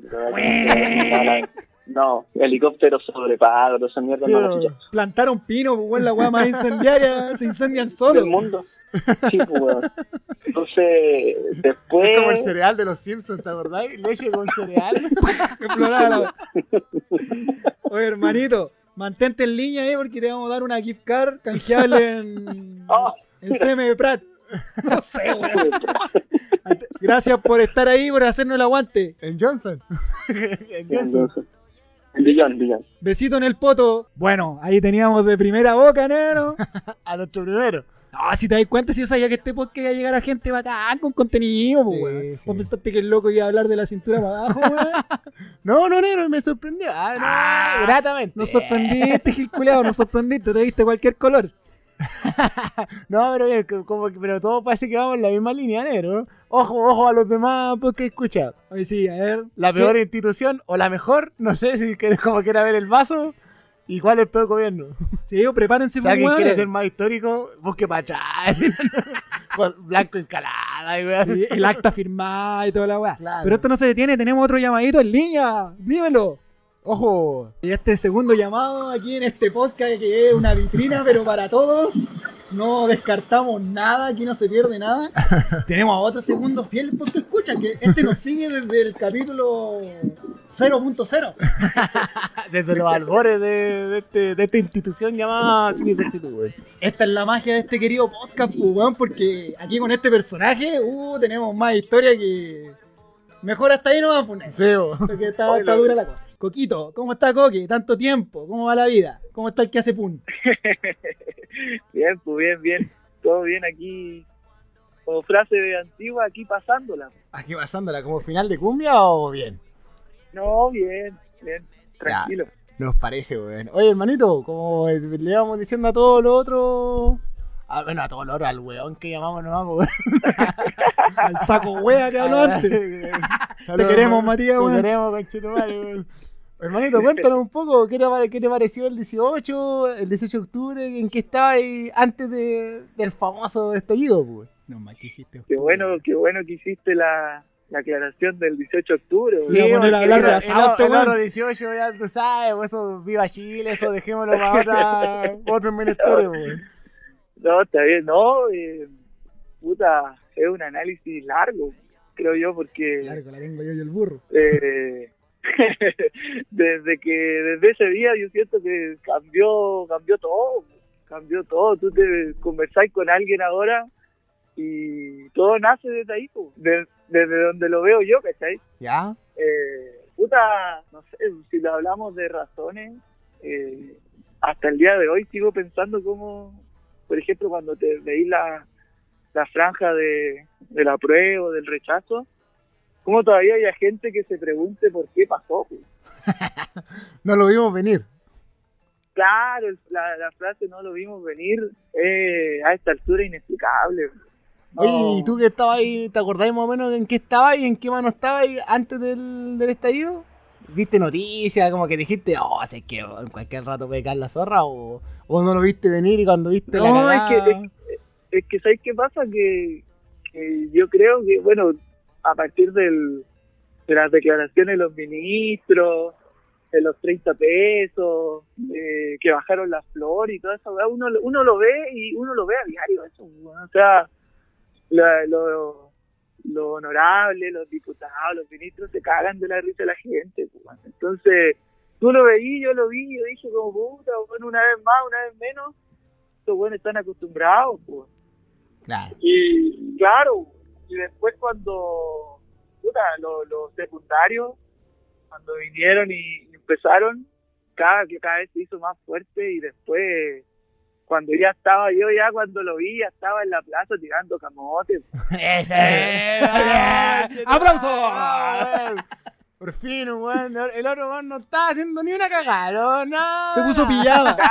Te creemos, Matías. que Yo, yo en la vida muy banal, me ¿Ya? acuerdo que estaba de cumpleaños la sobrina de mi polola, güey. Ya. Entonces estábamos, estábamos allá en, ¿cómo se llama esta weá que está de piscina saliendo Copiapó? El Ay- Ayayay. ¿Ya? Estábamos allá y, y yo viendo la puta, allá llega re poco internet, pues. Entonces, como que veo que en los grupos de WhatsApp y como, hoy está la cagada en el centro, igual, yo no cachaba por qué, pues, weón. realmente, o sea, obviamente lo del 18 de octubre y todo, se estaba en Santiago, típico marcha y todo, pero acá en Copiapó nunca pasa nada, pues, bueno, acá ni, ni el guanaco funcionaba, pues, weón.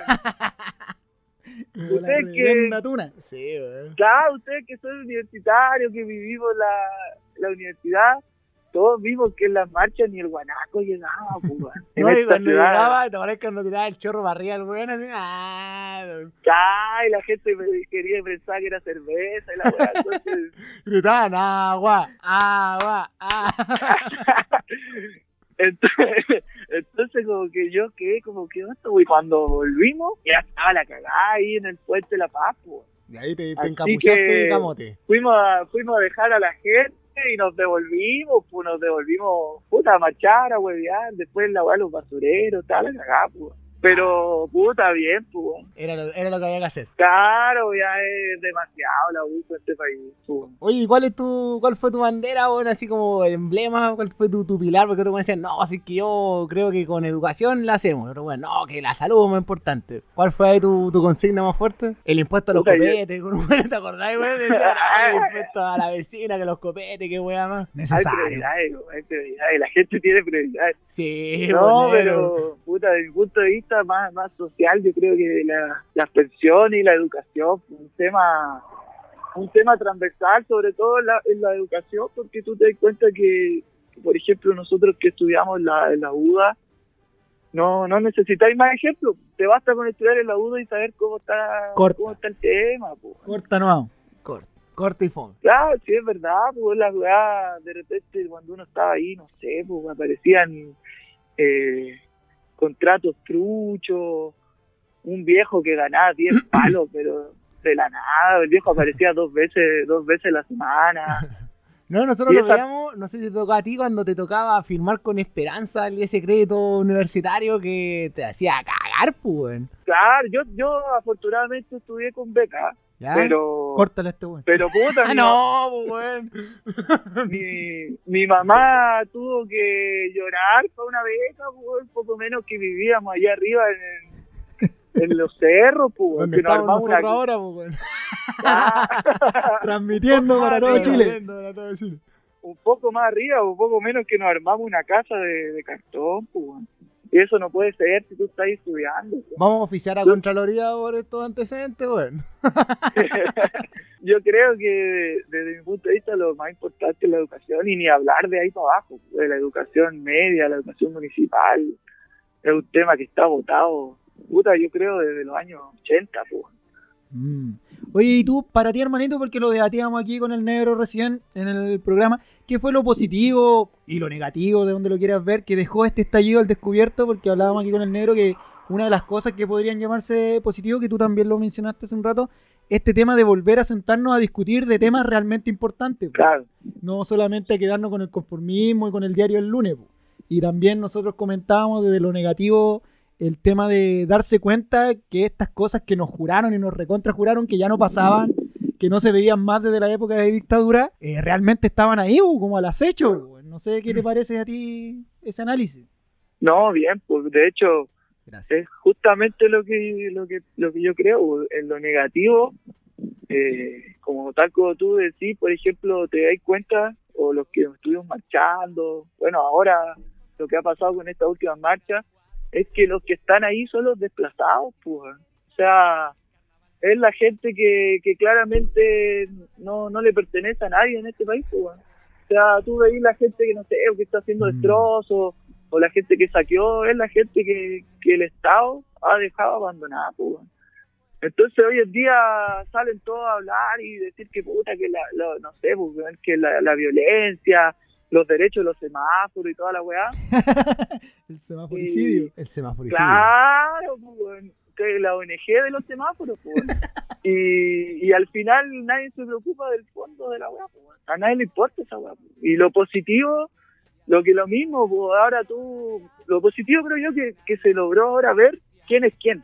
Como que ahora, si tú no opinaste o no dijiste nada, ah, este bueno es rechazo, ¿cachai? Al toque. a cagar. Aunque Claro, ahora hay buenos disfrazados, ¿ah? Por ejemplo, no sé, vos ponele a Mañalich, que está diciendo que era pro. Pico. La vi Sí, que dijo sí. que era pro. Pico, weón. Es que estos viejos, son, son viejos que los manejan, pues, weón, saben, ellos saben, puta, weón, si yo soy rechazo, el, re- el, el rechazo está marcando 3%, pues, weón. Más marcados O sea- nosotros. Más, más marca sin esa actitud, pues. Más marca Yoshi Irane. Entonces son viejos que se dan cuenta que después, eh, no, es como cuando pasó el plebiscito, yo creo, de, de el sí y el no, pues, después no, no, o sea, después tenés que salir a reconocer lo que hiciste y decir como, oye, yo era rechazo, van a mirar como pichula curado, si se, se puede decir pichula curado, o ¿no? Eh, Es- En este podcast sí. Sí, este, ya hay un chacal, weón. Sí, weón. Ah, María, ¿Verdad? amor, pichula. Perdón el término, pero No, no, Es así. estamos buscando un término más elegante, pero la verdad no. Es eso, No da. pichula cura. Póngale nombre, guañaño, diría yo. claro. No, ya este éramos cosa. ordinarios, antes decíamos pico curado aquí. Antes sí, sí. capítulo 1. Sí, es verdad, así están las cosas. Así están las cosas, amigo. Ya, boom. La, la pregunta que le estamos haciendo a todos. ¿Una institución que funcione en este país? Un weón nos dijo CONAF, pero no, la chucha, weón. Lo mandamos a la cresta, así que, ¿qué decís tú? ¿Una que funcione? Si es Hola. que hay, po. Sí. Con asco, viejo. El, el hombre apaga la tele en, en- en diciembre, enero, febrero, cuando queda la cara. ¿Cómo se llama ese castor, weón? Es el. Forestín. Por Steam. Forestín, Ese Forestín. weón, weón. Ese weón y... No sé, weón, no me se me viene otro weón más. Oye, pero eh, la pregunta es, es difícil porque es complicado encontrar un- una institución que realmente funcione. Es que ese es el este tema. Ese es el tema porque nosotros en toda esta discusión que dio el estallido, eh, bueno, si nos ponemos un poquito más sofisticados, lo que hablábamos con el negro, este tema de este pseudo contrato social y weá, donde nosotros nos Mm. prestamos para el huevo y es también ver la, la vuelta que hay. pues, o sea, nosotros jugamos, eh, jugamos a la sillita musical de la democracia y ¿qué viene de vuelta? Pues, weón? Viene salud Claro. de calidad, viene educación de calidad y empezáis a buscar y alguna institución que tú digas, ya, esta weá sí funciona, por eso yo pago mis impuestos. Claro. Claro. No, sé, quizás por ahí no quiero, no soy nadie, ni, ni me agrada hablar de, de las policías de este país, pero hay brigadas, por ejemplo, por ejemplo la Brigada de Derechos Humanos de la PDI que ha hecho su pega. pues. No, weón. Hermano, nos tocaste la fibra que no se le puede tocar así en esa actitud. Las policías Pero- aquí no entran. Pero es una, pero déjame aclararlo, es una pega que no digamos que han hecho su pega, que han hecho su pega, pero, pero estos viejos, estos viejos están ahí y tienen que darle contra de repente a los, a los pacos y no sé si vieron el video ese día del PDI que paró al paco que andaba cerca de la, de la fiscal. Esas parecen más rencillas entre institución que, que quieran realmente aportar algo. No, amigo, te fuiste, pero a un lado. Vení como avión, weón. Quizás por ahí, pero no sé. Es que No, una institución que Tú dices buscar que otra la, la- la pega está difícil para ser de derechos humanos en las policías. Ya, ya te vamos, Más- te vamos a limpiar la cara por ahí, weón. más por ese lado sí, sí, Ya. la pega está peluda ahí y igual la, la encaran. Porque el weón que hizo el protocolo nuevo de carabinero pensando en los derechos humanos. No, pero no vamos a hablar de. De hecho, no vamos a hablar de carabineros. O sea, Pasó, vio el puente y se le rememoraron cuánta weón. Y ahora el weón es, es un, exabrupto. Un imagínate que carabinero. el, el, el carabinero que, que tiró al, niño del puente después, después de todo el show, de que andaba con, con esa. No sé cómo se llama, el, cast- ¿cómo se llama eso que se pone en el codo? Cuando están como enfermos. Ah, el de- cabestrillo, can- cabestrillo, canastrillo, no sé cómo se llama. eh, esa mierda. Eh, después de todo Tinita show, ya salió de- diciendo que, que no, que él no, no, no en ningún momento, eh, él no estuvo ni cerca de hacer eso. Oye, No, las, las declaraciones fueron como la tula, un poco más, y el que se cayó fue él, pues, weón. Claro, me tiraron, weón, una weá así, pues. Oye, pero los Simpsons lo predijeron una vez más cuando la historia del señor Burns. Eso fue lo que pasó. terrible, pues. ¿Y cómo anda Piñera Pero 1 que en el no. ranking? No le podemos pedir más tampoco. po. Y ya, y de, los de los gobiernos, de- ya vamos a contar desde, desde, desde Elwin pa' adelante. a Piñera 2. ¿Quién es el peor? No, no sé si puede haber uno peor que Piñera 2. Ya, esto sí Eh. es el peor. ¿Y el segundo peor? Usted escuché más o menos que estaban eh, Lago. Yo digo que... al lago. Sí, pues yo digo que el peor es Piñera 2 y el segundo peor es Lago. Porque Lago nos bajó los pantalones, toda la weá. Fue el que profundizó, weá, en la Conti. Y este weón saltó que el peor de. El segundo peor es Piñera 1 o Bachelet 1. No, Piñera 1 versus Piñera 2. Ahí ya, está. ahí está la weá. Solo Piñera supera a Piñera. El tema es que el lago hoy día sale de lo, lo han visto, ¿no? Sale hablando de que hay que refundar el país. de Claro. un descaro, Total, pues. pero total. Hasta que le preguntan total. por el CAE.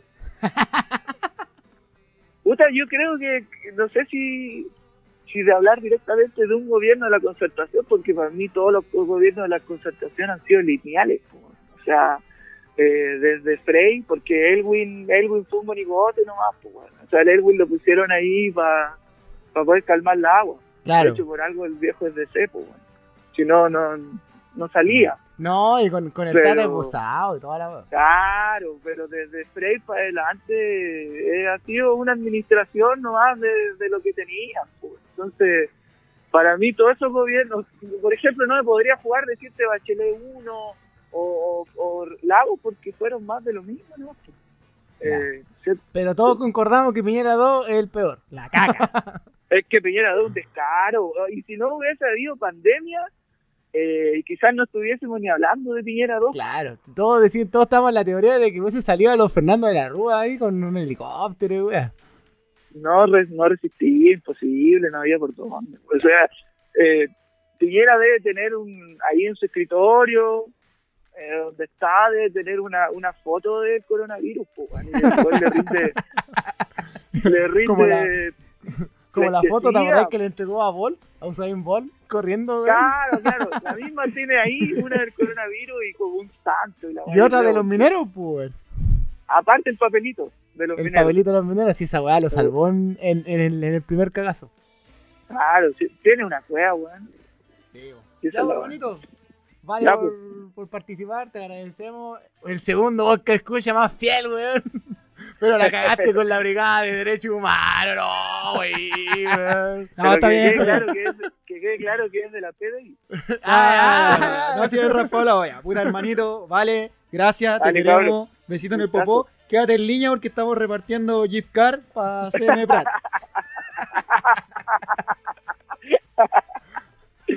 Vale, cabrón. Bueno, ahí, oye, los podcasts escuchas bueno que tenemos, son pocos, pero bueno, Son weón. buenos, Son pocos, son pero bueno. Ya, pero está bueno para, está bueno para con negro. Hay que seguir. Seguimos, ahí tenemos otro. Oye, está colapsando el teléfono, weón, en llamada. A ver, ¿quién viene ahora? Sorprende. Y en la puerta 3 tenemos a. Tíralo, tíralo, tíralo, tíralo. a otro podcast escucha que no quería estar ausente de esta cruzada. Aquí en el podcast Sin Exactitud, Josecito, un, un insigne personaje aquí en las manifestaciones. Primera línea en la defensa contra el fascismo aquí en esta lucha social. ¿Cómo está, hermanito? Bien, pues hermanito, ¿y tú? Hoy muchas gracias por la invitación. De verdad se pasaron. Eh, vale, José, mira, eh, primero, ¿qué tal? ¿Cómo anda la, cómo anda la vida? Bien, aquí entre la pandemia, entre el trabajo, entre la U, entre lo que pasa en la calle. Da, Ha sido un- está dura la fase. Un año, claro, un año medio, medio complejo en todos. Estáis viviendo los resabios de este capitalismo duro que es la clase online, pues. Claro, lo, lo peor de lo peor. Claro, es como ya nos tienen que dar por un lado clase online. No sirvió para online. Claro. Oye, sí, oye, sí, tú, mira, eh, eso es lo bueno de nuestros podcast escuchas, son tan variados que nos dan temas de conversación. Vamos a empezar por el final contigo porque nos diste un tema en el, eh, nos diste pie a un tema bastante importante que nosotros los tocamos en uno de los podcasts, que es lo que se viene después de todo este movimiento, po, porque nosotros en uno de los podcasts comentábamos que todo este tema del traba- el trabajo telemático, las clases telemáticas, en un futuro no muy lejano, va a ser usado como arma del opresor para debilitar las manifestaciones, pues. Sí, yo creo que en cierta manera, o sea, yo creo que puede ser un arma de doble filo en, en sentido de que puede ser a favor de nosotros como sociedad, depende cómo la abarquemos, y también para el, para el fascista o quien detente el poder de mala manera y, y lo ocupe como un arma de manipulación masiva. Porque al final igual yo creo que va a depender de eso, de quién lo detente. Se va a originar, pero si lo vemos así y seguimos con la lógica que estamos, obviamente que sí. Es como esta forma tecnológica, yo creo que es lo mismo que cuando mantenía el toque queda Mm. en la noche. Claro. Oye, pero. Evitar y- evitar comunidad. y- Una comunidad virtual creo yo que no es lo mismo que una comunidad en presencia y lo doy en todas las esferas, pues en una organización comunitaria, en una junta de vecinos, en la universidad, en el liceo, en todos lados. pues. Evitar lo sociable del ser humano. Ah, ¿cómo estamos? Ah, ¿Cómo Nero. Sí, pues. Oye, pero Sí, se verdad, logra, bueno, se, logra todo separado. el, ¿se logra el fin con la clase online? ¿Le entendí algo? Depende, depende de la clase, yo creo que igual depende del profe, porque hay profes que son dinámicos, que, que debatís, conversáis y habléis de temas del diario vivir, y tenía otros profes que siguen la misma lógica de hablar, hablar, hablar, hablar, reproducir contenido y nada más. Ah, ya. y nadie lo pesca. Entonces, yo creo que va a depender de del profe o la profesora que esté ahí. Porque si el profe es latero y fome, va a ser fome la clase. Estamos No va perdidos. a haber conversación, debate, nadie va a hablar, preguntas, nadie contesta. En cambio, cuando es un tema más diverso, obvio que va a haber participación. Pues yo creo que sí se aprende, pero no lo mismo, porque no solamente el conocimiento está ahí, sino tener a sus compañeros, sus compañeras al lado, tener un poco más de vida. Claro, es que por eso nosotros de- de apuntamos. estudiar con ellos. Nosotros apuntábamos al debilitamiento que se ve con esta herramienta porque mirémonos el ombligo un ratito, pues, weón. Pensemos en esta universidad que tenemos acá en la región. Imagínate el día de mañana un paro. ¿Qué va a ser la primera arma que van a usar? Ya sí, se van a paro, pero las clases virtuales continúan. Y el que no entra, rajado. Claro, Y sabemos que la, solidari- la solidaridad entre alumnos, Sobre todo en carreras No, como es la precaria, nuestra. muy precaria. la Yo carrera... creo que la solidaridad es la clase más baja que puede tener alguna universidad. pero pero va, va, va a depender más que nada del tipo de alumno que entre. Que igual después en- también entran otros factores sociales, creo yo, de, de las personas en lo económico, en que si les pagan la U, otras cosas, o, o eminentemente el individualismo, o el miedo también. El miedo, nosotros nos pasó mucho ahora al principio de año, pues, el miedo de los niños nuevos del nivel 100, del Mm. 200, de las clases, que amedrentado y después uno casi a la fuerza tenía que irte a clase porque Sí, bueno. si estaba disparado ya no valía la pena porque estaban todos adentro. pues. Sí, Imagínate, y solamente velando para que todos tuvieran acceso a, a internet, toda una conectividad, porque tenéis compañeros y compañeras que estaban fuera de la región, que no tenían lugares donde había una sola compañía telefónica, donde no tenían internet, donde no Mm. tenéis computador. ¿Cómo veis esa- esas personas, a esos compañeros y compañeras que no tienen acceso a los medios por un tema económico? Claro, y eso en parte es lo que lo que fue la grieta del 18, que fue, bueno, más allá de todos los pilares, el más fuerte, o uno de los más fuertes, fue la desigualdad. La desigualdad, el tema de que de que pocos tienen mucho y muchos tienen poco. Ay, oigan, no, Ah, salió buena. No, romántico, weón. No, pues al final es una de, la- una de las tónicas yo creo que, que, que rompe y determina y, y encausa la violencia que uno ve. Yo Claro. creo que la violencia que uno ve en la calle es la respuesta a la violencia económica y social que vivimos por, por más de 40 años. Sí. Oye, hermanito. Y eso entrando en el tema, porque aquí estamos jugando a la retrospectiva, al análisis, al balance, como lo queráis ver. Tú, tu visión de, de todo, de lo que ha pasado en este año, desde el 18 de octubre pasado, ya que estamos en víspera de un nuevo 18 de octubre. ¿Cuál es tu visión? Lo bueno, lo malo, lo que ha pasado en este año. ¿Con qué te quedáis? Ay. ¿Qué es lo malo? Cuéntame. lo primero que me quedo es que yo jamás, o sea, siempre pensé que íbamos a revelar de tal manera, pero nunca pensé que tan pronto. Y de la magnitud. El primer día, el 19 de octubre, en Copiapó, yo tengo una imagen muy muy muy pegada. Tenía el auto estacionado en los carreras ahí al, afuera del Unimar, pues, y en los carreras a, a media cuadra de la intendencia. Imagínate el carnaval de piedras que había ahí, pues. Y yo Ah. estaba estaba el rock and roll y yo me acordé con Chetumal el auto. Uh, con Chetumal el auto, dije yo, oh, dije yo, el auto. Y me fui caminando buscando. y en eso empiezo a mirar las veredas y los lugares, porque en todos lados había barricadas, en todos los- los lados había mucha gente. Y empecé a ver mucho rango etario de personas. po. Sí. Teníamos, no sé, po, lo universitario y liciano en un lado, donde era mucho más fuerte la represión. En otro lado teníamos adultos, niños, niñas, adolescentes, 12, 13 años, y tenía a todas las personas que tú podías ver. Vi profes de la U, vi gente de todos lados, y era impresionante ver eso, de la cantidad de gente como que, wow, Y ahí, y aparte después encontré mi auto de, de trinchera y los cabros escondidos atrás mientras métele piedra y weá. No, y todos andamos con ganas de quemar un auto. Sí, A los guasón, encima que salió el A guasón, te vale, no, La verdad, po, weón, que muchos culparon al guasón del estallido. No lo vimos venir esa wea. No lo vimos venir no. esa wea. Pero No, los y- días, los días anteriores, ¿te imaginaste que iba a pasar algo así cuando empezaste a escuchar las frases de los ministros, a que la, la- lo, lo barato de las flores, los, los, los 30 pesos? No, no, no, no lo veía venir. A mí me, personalmente me produció mucha indignación, como, como cualquier dicho de las autoridades del momento, al afrontar este tipo de, de cosas que no son de primer mundo para ellos, que no lo viven, Mm. que no lo padecen. Entonces, más que nada, pero cuando yo empecé a ver a los a los a la secundaria y a los secundarios, yo dije, oh, quizás algo algo salga, pero tampoco pensé de la magnitud que, que todo Chile simultáneamente llegar a apañar primero a Santiago por la alza y después ¡puf! explotar a todo. Sí, y al final todos empezamos a dar cuenta que todos teníamos un pico más grande en el ojo. Exacto, po. y que cada realidad era la misma en distintos partes de Chile, ¿no? Claro, Al final y era la misma hueá. Imagínate, nosotros tenemos una propia zona de sacrificio Cancuasco, Claro. tenemos la quinta, entonces hay cosas similares, pues Coviaposta tiene como 18 relaves alrededor, tenéis temas medioambientales, tenéis Paipote, Tierra Amarilla, Oye, sí, y eso tú, y desde tu, desde lo personal, ¿cuál fue tu, tu trinchera, sí, por la que tú saliste a la calle? ¿Por la educación, por la salud, pensión?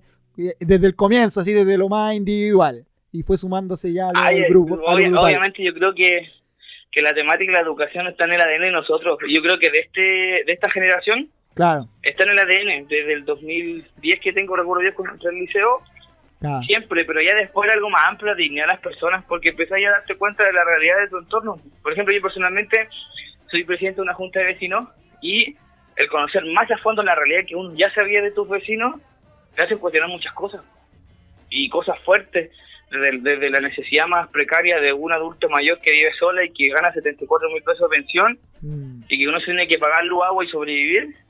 Claro. Es que, a, a todo, pues, al, al microtráfico, al narcotráfico, a la violencia que comúnmente viven las cabras, las poblas en todos lugares, la violencia eh, medioambiental que tú vivías, por ejemplo, en mi entorno está lleno de quebradas, de basura, contaminación, la desigualdad en las viviendas, en la educación que uno tuvo, y todo era como, era como que, ¡ah! se dieron cuenta, ¡ah! es, que, es que ese fue el tema, pues, nosotros lo comentábamos aquí, que pareciera que estamos en presencia de como de varios Chile, el multiverso de Chile.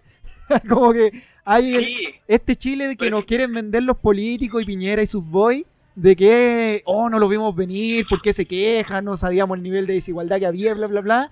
Pero a pie de calle, como comentábamos aquí, tú veías y tú sabías y entendías las demandas del otro, porque tú sabías que sí, que era esa desigualdad, que había ese sesgo de género, ese sesgo social, que a ti no te sorprendía, porque como lo decíamos acá, quizás la sorpresa ven- ve- venía al nivel de la mancomunión que se hizo a pie de calle, pues, más que otra cosa.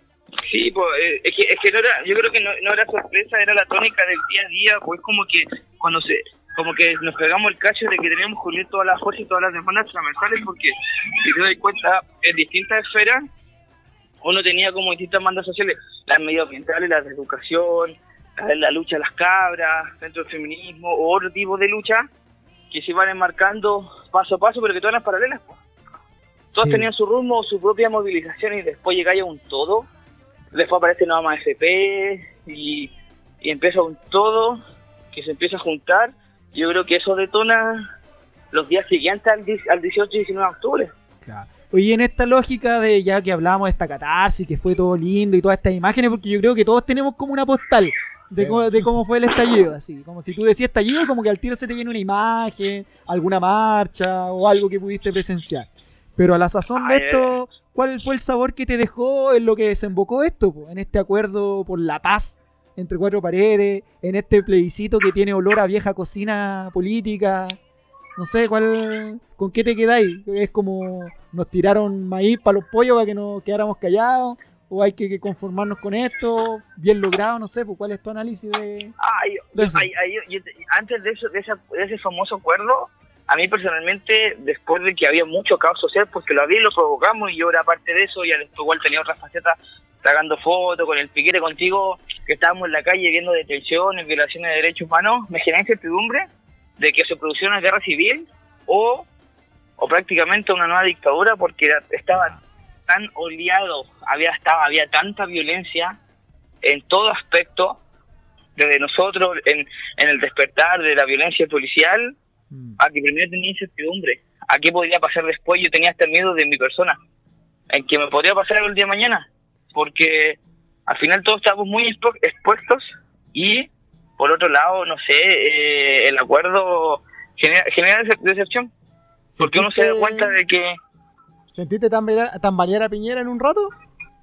sí, pero hay tanto egocentrismo y poder que no iba a renunciar, pero Mm. sí el acuerdo yo creo que generó, un, entre comillas, un stand-by en el momento, pero al, al, al- al día siguiente también generó esa decepción inmediata de que ya acordamos un cambio, pero no se regla, a la misma lógica, a la lógica de Guzmán, a, la lógica de los dos tercios, la lógica de la democracia a su manera, Claro, a la- de esa a la- a democracia paredes. representativa, claro, al de las cuatro paredes, esa, esa- ese tipo de democracia que es una democracia neoliberal. po. Claro. Y al fin y al cabo es eso, es su, es, es su tipo de libertad, es su tipo de decisión, entonces que hay ahí engatusado en, en que firmaste un acuerdo, Y todos Pero- pensamos, no sé si, si tú ahí concordáis, porque todos pensamos que la cuarentena fue como un, un mal y, la al final fue como, yo lo veo bien, porque la cuarentena congeló un poco lo que fue el tema del estallido, un poco de la protesta.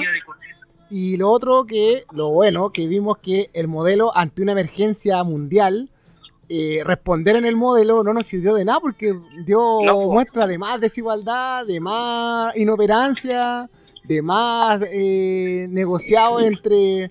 Bueno, cuando, cuando vimos que Juan Sutil se dio el lujo de ir a encribar a Piñera, ya le dije, ya, si, o sea, si alguien tenía alguna duda antes, o sea, durante el estallido y ahora ve esta weá y no se indigna, ya es porque tiene la cabeza metida no sé a dónde. po.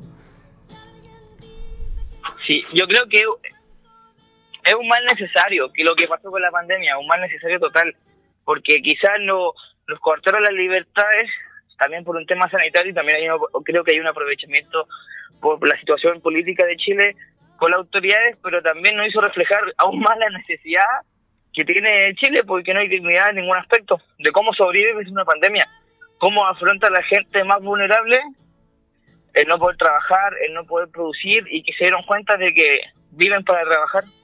Claro, ese en el sentido lo comentábamos también acá, que si bien la pandemia, jugando un poco a, a pasarnos para el otro lado, solo para el beneficio de la discusión, que quizás si hubieran hecho un, ma- un manejo correcto de la pandemia, esto hubiese sido olvidado y hubiera olvidado un poco el estallido. po. Entonces hay que tenemos corta memoria, y- pero al final, como decía aquí mi compañero, esto vino a ahondar aún más la crisis, po, en el manejo criminal que han tenido la pandemia. No, y también lo que lo reflejáis con la ayuda, la, la, la ayuda de, de- del Estado, date cuenta que supuestamente el Estado está al servicio de la persona humana, que el núcleo, según la Constitución, el núcleo esencial es la familia. Entonces, date cuenta de que cómo, eh, que llega tarde todo, no sé, yo lo digo la experiencia de la Junta de Vecinos, nosotros tuvimos que organizar eh, campañas para recolectar alimentos, para constituir bolsas, para apoyar a la gente que estaba padeciendo hambre, que no tenía trabajo, teníamos adultos mayores que no podían ni siquiera salir a comprar porque tenían un terror al enfermarse, al contagiarse, y te das cuenta que después, no sé, po, abril, mayo, junio, a fines de junio recién aparecen las famosas cajas, aparece el famoso aporte del IFE, aparece recién tarde, eh, aparecen recién tarde ciertas como medidas que mitigan un poco el aspecto de, de, de la situación, pero no resuelven nada y se mantiene la misma lógica. Sí, ese es el tema. O, o, o- o tú ves la diferencia entre el IFE y el bono de la clase media. ¿Qué Te, te das cuenta de que cómo vive un tipo de gente, cómo vive la otra, y le aportamos más a una porque tiene mayor capacidad de gasto, porque se está endeudando más, y porque llegó ahí por endeudarse, o porque tuvo un tipo de meritocracia, pero porque no venía de una clase baja, sino mantenía una misma esfera de, entonces se reproduce lo mismo, y ahí te das cuenta de que se, se nota mucho más la desigualdad, po. Y que la gente, y también, no sé, por los vehículos, la represión de los pacos, con en la calle, con los ambulantes, la acumulación de gente ambulante en la calle, eso demuestra que hay una marginalidad en, en, el acceso a un trabajo digno y también la necesidad de tener que trabajar para vivir, porque no, si no me ayudan, ¿qué hago? Yo, yo, yo creo que ese veía el mensaje de la gente. Si tú cuando, al principio de la pandemia en Copiapó veía, y no sé, Atacama, entre Maipú y Chacabuco estaba lleno de ambulantes y es una señal obvia de que porque hay, hay un problema y no el problema que ellos estén ilegalmente ahí, que esa es la discusión que siempre ellos ponen. No, es que no tienen permiso, no, es que porque ellos tienen que llegar a, a- a- a alcanzar ese tipo de trabajo para poder sobrevivir. Si el Estado hoy, Sí, ah, pero si un banco quiebra, hoy los millones de dólares van van como tú queráis si queréis te lo, te me lo pagáis en cuota, no te cobra interés en nada, si al final hay que salvar la economía. En esa misma línea de tu análisis, ¿qué tú esperas con esta? Ya estamos a puerta de un nuevo 18 de octubre. ¿Qué esperas? ¿Un estallido 2.0? ¿Seguir con las mismas demandas?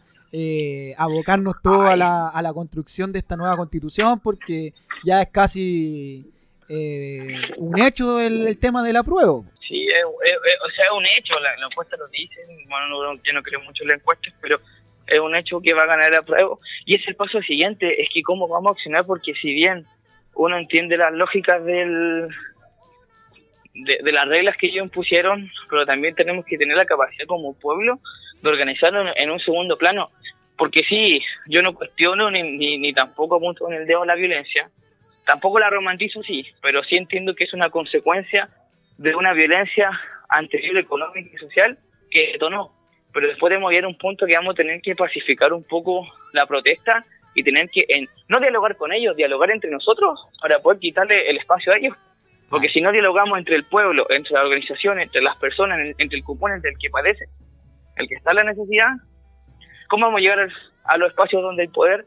Porque mientras ellos estén en el poder, mientras ellos los detenten, vamos a ir viviendo a sus reglas, a sus decisiones. y a la migaja. Y, y- claro, y a la migaja, pues entonces va a depender de nosotros, a quién escojamos a la constituyente va a depender de nosotros, a quién escojamos a nuestro próximo alcalde, a quién escojamos como presidente, a quién escogemos como parlamentario, porque mientras no cambiamos la constitución en estos dos años de proceso, seguimos con las mismas reglas, pero tenemos que ser inteligentes y que ocupar eh, las mismas reglas, pero a nuestro favor y con gente que nos representa a nosotros.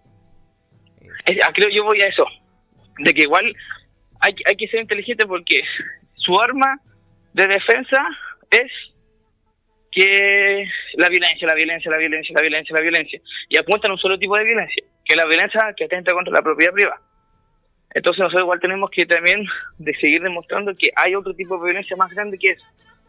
Entonces al final igual es, es complejo, pero al final la conclusión más grande, como te decía al principio, tener que organizarnos como pueblo y debatir y poder quitarle el poder. Bueno. Yo creo que es la única forma. Sí, bo. Si no, que- Ya, bo, Vamos a seguir comiendo la misma Ah, vieja. pues sí. Entonces te cambié de nombre, weón. Ya, sí. el nombre. Ah. nos, fuimos, nos fuimos a la vez. Estábamos ahí en el análisis. José, dinos, pues, te damos las dos preguntas que le estamos haciendo a todos los, los que estamos llamando, a todos los podcast escucha. Que participan en el ciclón millonario. Claro, en este ciclón. Eh, una, una institución que funcione en este país o bien la institución más mala. ¿Cuál, cuál escoge tú? ¿El vaso Oye, medio una, lleno? pero ah, son dos preguntas. Una que funcione. Claro, que ahí, tú, querés- tú eliges. ¿el vaso medio lleno o el vaso medio vacío? Pero que funcione actualmente o que debería funcionar. No, que no, eh, No, no que, sé. que funcione, porque to- bueno, el FAO dice que ninguna. Sí, ninguno. Yo dije que el, con- el- la red social de Contraloría, la única que funciona, weón. Contralorito, Claro, porque Yo- Contraloría yo- en sí yo- no funciona, pero Contralorito, no, y el viejo la hace toda, pu, por el Twitter la hace toda. Un amigo nos dijo con AF, un amigo nos dijo con AF, y ahí digo, ah, lo puteado. La Brigada de Derechos Ah, Humanos de la PDI. nos dice que la Brigada de Derechos Humanos de la PDI. Ay, weón, nosotros dijimos, no, está ahí mal, así que. Dinos tú, Ah. al menos una, una que rescate, o, o no hay ni una, ya así como ya. Ah, ya, bueno. Mira, que rescate. Es que, puta. Que para nosotros es casi una pregunta capciosa, porque nosotros nos ponemos en el, en el supuesto que estamos dentro de un Estado de Derecho, como le gusta decir a los Sí, fachos. pero mira, una institución que yo creo que funciona no por quienes dirigen, sino por quienes están ahí luchando hoy la salud, pero no en el sistema en sí, sino al funcionario público que está Ah, claro, pero es que eso, dentro de esa Mm, sí, sí, lógica, podemos sumar a bombero, porque tú decís bombero, te ayudan, pero si tú Sí, empezás a pero ya entonces, si vamos dentro de la lógica, ninguna funciona porque Claro. siguen teniendo, seguimos teniendo un Estado como un mal necesario, un Estado subsidiario Sí. que no se hace cargo Claro. de nada y no, eh, o sea, mientras vivamos en esta lógica de mercado, ninguna Claro. va a funcionar a, a- a un- con un rol social real y concreto. es que esa es la conclusión a la que nosotros llegamos, porque decimos, puta, estamos, quieren que juguemos este, esta sillita musical de la democracia y ninguna institución funciona, entonces ¿para qué necesitamos el Estado que no nos brinda nada? Exacto, po. Entonces, claro, es como media Entonces, capciosa, ah, pero es, es- es un momento también de replantearse eso. Entonces, todos estos buenos defendamos el Estado, defendamos el Estado de Derecho y la cuestión y nada funciona. Sí, po, y por eso llegamos a un punto de que necesitamos un nuevo pacto social, po, para Justamente. reestructurar el Estado po, y el sistema económico y todo. Entonces, Oiga. bajo esa lógica, ninguna funciona, po. Justamente. Oiga, amigo, y usted, Piñera 2, eh, o los de, desde Elwin para acá, ¿cuál es el peor gobierno que ha existido? Ay, tengo dos. A ver, tíralo. Lagos, Lagos, yo creo que Lagos no, nos profundiza y nos hunden en, en este, en, la reafirmación del modelo económico. Yo creo que le hizo más pega de reafirmar el modelo que Piñera 1. De hecho, yo Piñera 1 lo encuentro más socialdemócrata que Lagos, pero Piñera 2 totalmente por la violación de los derechos humanos es el número uno, pero le tendré como un comodín, un top 2 a, a Lagos también, porque Lagos es, yo creo que es uno de los grandes culpables de la reafirmación del modelo, con Ya, su lema. Y ahora En la sale, y ahora el sale rajando vestidura, Lago. No, que yo. Exacto, po. yo hice los cambios y no, pues Porque aquí La- el, la el última- amigo Favo dice, yo igual, yo digo que el más malo es Piñera 2, el segundo más malo es Lago, porque el Lago no, aparte de vendernos Y el lago, y el lago. el aire, claro, y el lago, y el lago. Pero aquí el amigo dice que solo Piñera 2 es el más malo y el segundo más malo es Piñera 1. Sí, ah, no, yo creo que. Piñera 1 lo no, salapó los mineros, ¿no? Y el terremoto. Justamente. Exacto, y el terremoto y, y algunas normas no puni- menos punitivistas a comparación a Bachelet anteriormente en alguna reforma, pero esta nada más. Pero yo, por insisto, yo creo que Piñera Piñera 2 y, y Lagos. Sí. Para mí, Lagos. Odio Lagos. Lagos, es, que, es, que te pin- es que imagínate, te pintaban al, al, al gran demócrata que apuntaba con el dedo Pinochet, que era Claro, como prácticamente el héroe de, de la época en el, en el debate, en el discurso, claro. y después reafirma el modelo de- del mismo que impuso. Pero como todo, no, más forma que fondo. weón. Exactamente. Puta, aquí estábamos con un actor social grande ahí. Cariño enorme, José. Gracias por estar aquí presente. Gracias, gracias, weón. Te queremos, José. bueno, está bueno, yo quiero. Ah. Oye, hermano, gracias por tu presencia. Y quédate en línea ahí que estamos sorteando un peluche de Mañalich. Ahí veamos la visita de José aquí al podcast Sin Exactitud. Oye, los podcast escuchas buenos que tenemos, weón. No, la cagada. Hoy ha estado bueno este programa, weón. Me gusta el nivel de debate que hemos tenido, weón. Intensísimo. No, Intensísimo. nuestro- Nuestros podcast escuchas son pocos, pero bueno, weón. Eso sí. Así que, oye, esto no para, mira. Sigue sonando el teléfono. Ah, tenemos a la- otro negro, tenemos a la- otro. Las líneas copadas. Copadas, copadísimas. Que Copadísimas. tenemos en la puerta D. Bueno, vale, fuerte, no copade, ¿ah? Veamos, veamos, veamos. Veamos qué tenemos. Y tenemos aquí a un amigo muy especial. Eh, Esto es lo maravilloso del podcast, pues, hermano. Aquí tenemos en la línea 3. Dame la línea 3, perrito. Tenemos a Juanito, weón. Juanito entrañable, gran actor ahí, con un sentido social de urgencia increíble. Eh, bacán la labor que ha hecho. Un amigo cercano. Y lo tenemos aquí en línea, pues, hermanito. Dínolo. ¿Cómo está, perrito? ¿Cómo están muchachos? Un saludo grande. Fabi, un abrazo. Gracias Gracias. por la invitación, pana. Así que aquí estamos para conversar un poco sobre la actualidad política del país, según lo que me comentaron, y hartas cositas más, pues así que a darle nomás, bien Tenemos- activo. Tenemos de todo acá, todo está variado, así que gracias igual por, por copar la línea. Copar la línea. Aceptar el llamado. Aceptar el llamado. Acudir a la bata y señal y toda la banda. así que- Oye, hermanito, cuéntenos, usted, estamos girando aquí en torno al 18 de octubre, cuando a ti decimos 18 de octubre, ¿qué se te viene a la mente al tiro? así? Mira, ¿sabéis qué, Fabi? Yo te voy a ser bien sincero. A mí con el 18 de octubre Dale, me ocurrió algo muy, muy particular. A Fue ver. un alivio. ¿sí? fue un alivio, ¿sabéis qué? Fue una cosa de que, bueno, yo hace rato venía leyendo mucho sobre historia social, eh, haciéndole un, un seguimiento bastante agudo a los movimientos sociales. Entonces uno igual sentía que, que las cosas no estaban bien, porque, y finalmente el análisis particular que tenía uno no era el mismo que tú veías en los medios de comunicación, en, en las mismas clases o en la conversación con los pares, que finalmente nosotros antes del 18 de octubre éramos el jaguar de Latinoamérica. Eso era lo que tenía, la, las cifras económicas avalaban todo esto. que lo hace. Eh, Exacto, o sea, eh, en la conversación diaria tú estabas ahí dentro del mejor país de Latinoamérica. Exacto. Y, y uno, yo soy monitor social del Hogar de Cristo y trabajo con personas en situación de calle y ya llevo durante tres años trabajando ahí y veía fuertemente lo que es la pobreza y la extrema pobreza. Entonces, Ah, algo no cuadraba ahí, po. algo no cuadraba ahí. Ver ese sufrimiento, esa violencia sistemática constante hacia las personas. Eh, y, y mientras escuchaba a otras personas hablar como de este oasis en, el- en América Latina, era algo que no, que no cuajaba. Y, y el movimiento social del 18 de octubre, el estallido social viene un poco a, a darme esa tranquilidad de que finalmente no estaba tan equivocado Mm. y, y que el país en el que estábamos no era el que se decía que estábamos, sino que habían estructuras de base que estaban muy, muy dañadas y había una ma- marginalidad fuerte que estaba eh, ajena a lo que hoy en día conocemos como el Estado de Chile. Sí, ese es el tema porque también es- lo hemos comentado aquí en el podcast latamente, que está también este sector que te nivela hacia abajo. Dice, oye, pero si no estamos tan mal en comparación a Haití. En Timbuktu dijo una vez. Mira, yo la verdad que, que, que como te comento fue un alivio, fue un alivio tremendo.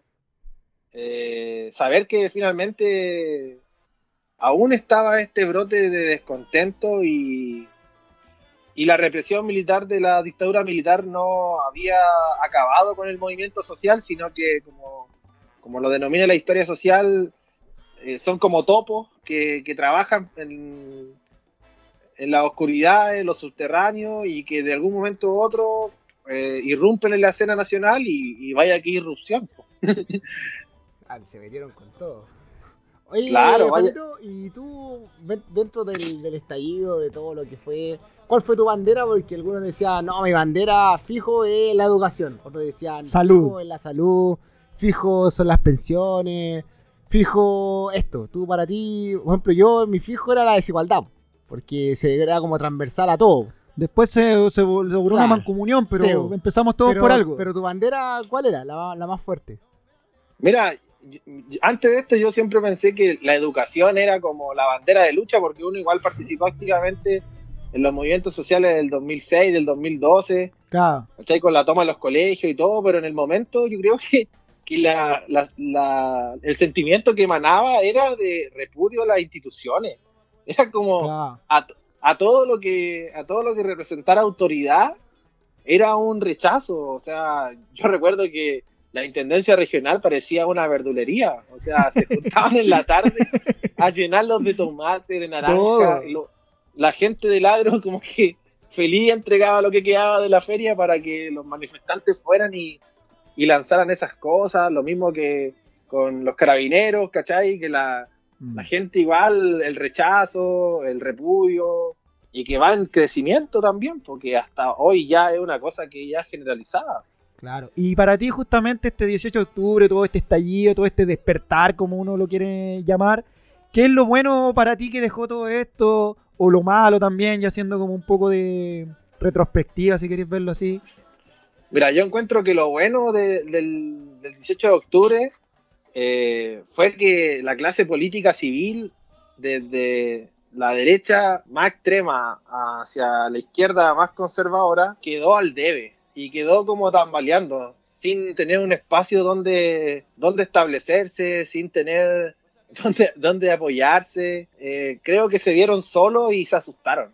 Lo- los vi como acorralados. ¿Tú sentiste En en, algún, momento. en algún momento que realmente así los locos tambalearon, así, en todo este tema del renuncia a Piñera? Sí. ¿Tú lo, lo viste cerca? Sí, ellos tambalearon todo el rato. Sí. El movimiento social no solo fue en Santiago, Claro. fue una irrupción a nivel nacional que, que llevó toda la franja extensa del territorio nacional y en cada uno de los puntos había gente manifestándose, quemando cosas y, y nadie hizo un llamado, nada. La gente espontáneamente se sumó porque ya era necesario volver a recuperar la dignidad de las personas.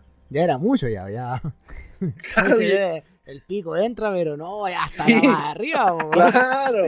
Yo, yo, la verdad que, que fue tanta la violencia eh, simbólica que se le ejerció a la sociedad civil Ajá. que ya hubo un momento de, de, de la cual ellos no pudieron, no, no, no lo resistieron más. O sea, hay que entender igual que el bajo pueblo y, y lo que ha sido el pueblo mestizo ha sido un pueblo que ha sido violentado durante no 50 años, sino que desde la existencia del Estado, que han estado marginados y son generaciones y generaciones, estos abuelos, bisabuelos, que, que no existe para este Estado y que la única manera que tiene de expresar su descontento es a través de la violencia y eso igual me genera harto rechazo. Eh, autoridades, eh, eh, misma parte gente del Poder Judicial que finalmente no entiende que esta gente que, que hace los destrozos, que, que sale a luchar, no lo hace porque tiene un sentimiento de querer, no sé, de maldad, de destrozar todo, sino De que es quemar una rabia dijo la Matei. Es una rabia acumulada que no tiene que no tiene otro escape porque a nosotros nunca nos han enseñado ni nos, han educado ¿cachai? A, a, ser parte de esta sociedad. Siempre se ha marginado. Entonces tampoco se le puede pedir a la juventud que, que, que vaya a deliberar eh, tranquilamente a dar sus opiniones dentro de los cuadres políticos. No no eso eso es, igual una, una falacia y es ser muy cara de dura Es mucho en la, la institucionalidad que nos hablaban y todas. ¿Te, ¿Te viste venir una dictadura? ¿Un pronunciamiento? Yo creo que hoy en día estamos en una dictadura. Eh, la tesis Hoy de- en día, hoy en día estamos en un estado de excepción constitucional que, que se mantiene firme, eh, un toque de queda que se mantiene. Vemos la represión policial, una represión policial pero tremenda. Yo la verdad que en un estado democrático no, no me siento. Hoy no.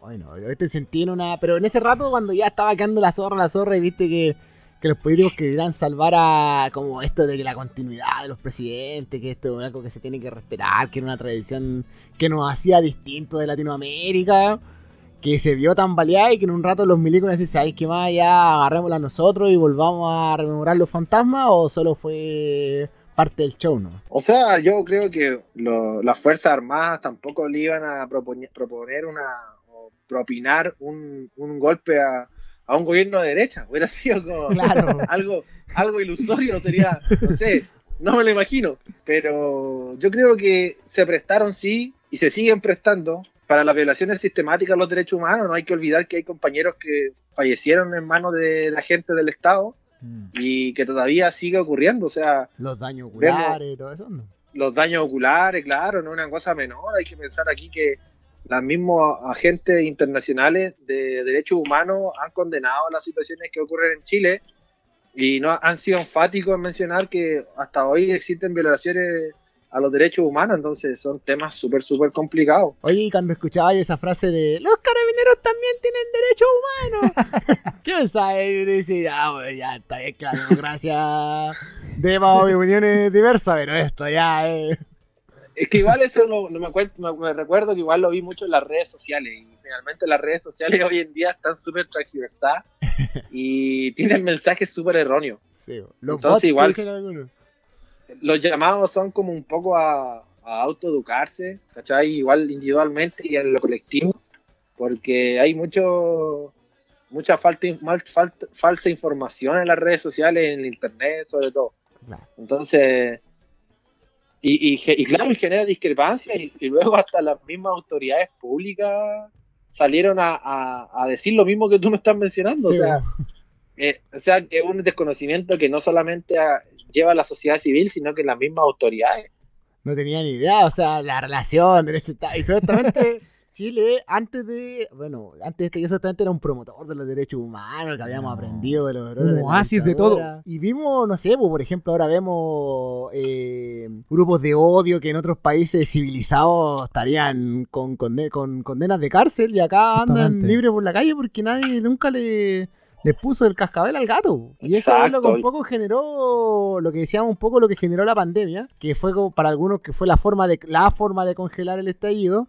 Y para otros fue eh, casi como agregarle un poquito más de benzina porque el modelo no, otra vez, no, no respondió. No, y el modelo no tampoco va a responder si finalmente hemos visto que el modelo que se aplicó en Chile, el mismo que se aplicó en el Reino Unido y en Estados Unidos, son copias similares y los tres van en fracaso, en fracaso total porque finalmente no existen derechos sociales, está todo privatizado y todos los accesos que tú tengáis a, a- a bienes finalmente eh, te los va a permitir si es que tú tienes el, el poder eh, adquisitivo para lograrlo, pero si es que no, Como decía joder. este el, este el sistema que es como el Lego, que el, el Lego cuadrado que, que Anda a entrar-. Claro, el Lego cuadrado que quiere entrar en un círculo. A golpe, a golpe no entra. po. Es imposible, es imposible que, que esto tenga un, un cambio y, y también es lo complejo de todo, que finalmente eh, no, no creo que la, la lo que puede ocurrir, o sea, siendo bien crítico y, y bien objetivo eh, y siendo muy estudioso de, de lo que ha ocurrido en el pasado, es que finalmente lo que estamos viendo hoy en día del plebiscito de la prueba o el rechazo, tú veis gente del rechazo que, que, que llama a votar rechazo, pero quiere ser candidato a la convención constituyente. Claro, eso también nosotros lo hemos tratado aquí, que es un sinsentido, o sea, estos compadres no, no, no comen ni dejan comer, o sea, es- los locos O sea- llaman a votar rechazo, pero a la vez se hacen parte de, de la fórmula al momento de ganar el apruebo, es como un Es- sinsentido. Un sin sentido, o sea, si tú tenías una postura política, es tu Claro, postura política. No podí eh, salirte y después, después es como ser del coro y también de la U, que un poco, que un poco muy demócrata cristiano. Cada muy ladín para sus cosas. Claro, muy socialdemócrata. Entonces, eso, esos son mensajes súper, súper complicados. Y también eh, ver toda la izquierda partidista subida en este carro del apruebo, Mm, como, como ellos partes de esto, claro. y siendo, siendo que, bueno, vimos la última votación de la acusación con- constitucional contra Mañalich, fueron esos mismos votos que lo salvaron. Y, y hemos visto eh, en toda la polémica que se han visto envuelto este su señor eh, con el, el pésimo manejo de la pandemia, Claro. porque hubieron muchos mensajes erróneos. Recuerdo uno de eh, pueden ir a tomar café eh, con distancia, que había que tomar No, como la Prácticamente. reverenda, como la Las fiestas patrias, po. Las fiestas patrias, no po. sé si le- El 5, pero si son 5, pues en 10 y todos esos mensajes. No, es una cosa tremenda, es una cosa tremenda. Y las cifras a nivel internacional también señalan lo que ocurrió, Sí. eh, que Chile es uno de los países eh, con mayor tasa de contagio y de fallecimiento por, por cantidad de, po- de habitantes de la población. Y lo que develó la periodista Alejandra Matu de- del tema de la falsificación de, la, de los fallecidos, de la alteración de, de personas. Mm. Entonces, ese, ese, yo me quedo que el juicio político finalmente se lo hace la ciudadanía. Y ahí, y ahí y, y finalmente mostramos que la clase política civil no, no tiene ningún tipo de, de conexión con lo que la gente en verdad está requiriendo. Es que es el tema porque nosotros siguiendo la línea de todo lo que nos trajo este año después del estallido, hablábamos de las cosas buenas que dejó este unirse a pie de calle que hablábamos nosotros porque se empezaron todos a unir porque como decíamos recién, algunos salían pro educación, algunos pro salud, pero a pie de calle finalmente se fue uniendo todo eso y de una manera con una sinergia única, po, porque no había líderes, no había bandera, no había una cabeza dominante. Pero siguiendo también esa lógica, las cosas malas que dejó este estallido, que podríamos hablar de esta, las viejas prácticas de la cocina política, cómo llegamos, desembocamos después de una lucha tan, tan linda que se dio en las calles, desembocamos en este pacto por la paz que se dio entre cuatro paredes, en este plebiscito que tiene olor a, a pico en el ojo. po. Mira, yo creo que finalmente la ciudadanía ya está más que empoderada y si es que este, est- esto que idearon esta clase política civil no le gusta, la gente va a ir por un segundo estallido social, un tercer estallido social y no va a perdonar. No va a Mm. perdonar la intransigencia de la clase política civil y esperemos que sea la forma en que realmente pueda mostrar lo que es su poder constituyente y, y cuáles son las bases reales que quieren para el Estado de Chile, porque ya estamos viendo ya que empezaron con las trabas, que esto no se puede modificar, que, que esto, esto, esto no, que esto sí, entonces ya hay, hay, hay cosas que a la ciudadanía le está causando un, un cuidado mayor. Claro. Y en esa misma línea, eh, ¿qué esperas tú de este, de este plebiscito? Porque sabemos que el plebiscito es la puerta de entrada a un proceso que es mucho más largo. ¿Qué esperáis tú desde el plebiscito hasta este nuevo proceso constituyente? ¿Qué creéis tú que se viene o qué es tú lo que esperas para este nuevo periodo que vamos a tener que abordar? Pues? Bueno, igual es complicado porque estamos en, en medio de una pandemia y, y finalmente los espacios públicos donde tú debatías, te tomabas el espacio, eh, hacías política, ya es poco probable realizarlo. Entonces, como que es una carrera que la clase política civil está corriendo sola. Es una carrera que, que están haciendo ellos y la ciudadanía está en la casa eh, con alcohol, gel y mascarilla. Entonces, Sí. y por no decir bozal. Poco menos. Entonces es complicado, yo lo veo súper, súper complicado. Veo que si los partidos políticos de izquierda no son capaces de abrir sus espacios a las organizaciones sociales, a, la- a lo- a las organizaciones de base, a, a los líderes de base, eh, va a ser un fracaso, así con todas sus letras, porque la ciudadanía no le va a dar el respaldo y lo que salga de ahí va a ser ilegítimo. Justamente. Nosotros aquí hemos debatido largamente en todos los podcasts anteriores que lo que este estallido también reveló o lo que te llamó a toda la comunidad civil, como señaláis tú, es que ya no está el tema de no dar opinión, pu. el, ese el me abstengo, porque ahora sí, con todo lo que se ha vivido, con todo lo que hemos pasado, que alguien no pueda tener una opinión formada de todo lo que está pasando, de todo lo que se nos avecina, es el momento de llevar a todos esos amarillos, a todos esos pechos fríos que no quieren nunca mojarse el potito, de llamarlo a decir cuál es la postura que tienen ante las violaciones de derechos humanos, ante el actuar político, a lo que se avecina, al mismo manejo de la pandemia. Yo creo que eso también ha sido bueno por llamar, por ver el vaso medio lleno del tema del estallido, que ya no esto estos centros centro como que ya no corre ya. Mira, yo tengo dos opiniones respecto a eso. La primera es que mm, he escuchado por ahí eh, muchos conversatorios y en uno de ellos escuché a un académico comentar que la sociedad civil chilena tenía un- una intención muy particular de egoísmo, de que no se conocía con el vecino, de que no sabía quién era su vecino. Y me pareció muy peculiar eh, esa interpretación de un académico constitucional serio, me imagino yo, porque, Esperemos. porque Esperemos no tú te das cuenta y miras a tu alrededor y hay poblaciones enteras que han levantado vecinos, con vecinos. Justamente. Entonces, tú hacer un juicio de valor de esa magnitud, decir que las personas son egoístas y que no se conocen, es no conocer la realidad. Es que eso también, pues, es lo que hablábamos recién, que tenemos este Chile, el multiverso de Chile, que está este Chile que no conoce al otro Chile, pues. Este Chile que dice, oye, pero esto por qué? Si mira, vivimos la raja, las cifras nos apoyan, y que pareciera que todos estos grupos, no más FP, la, la lucha feminista de las compañeras, eh, la lucha ambientalista, pareciera que surgieron el 17 de octubre, pues.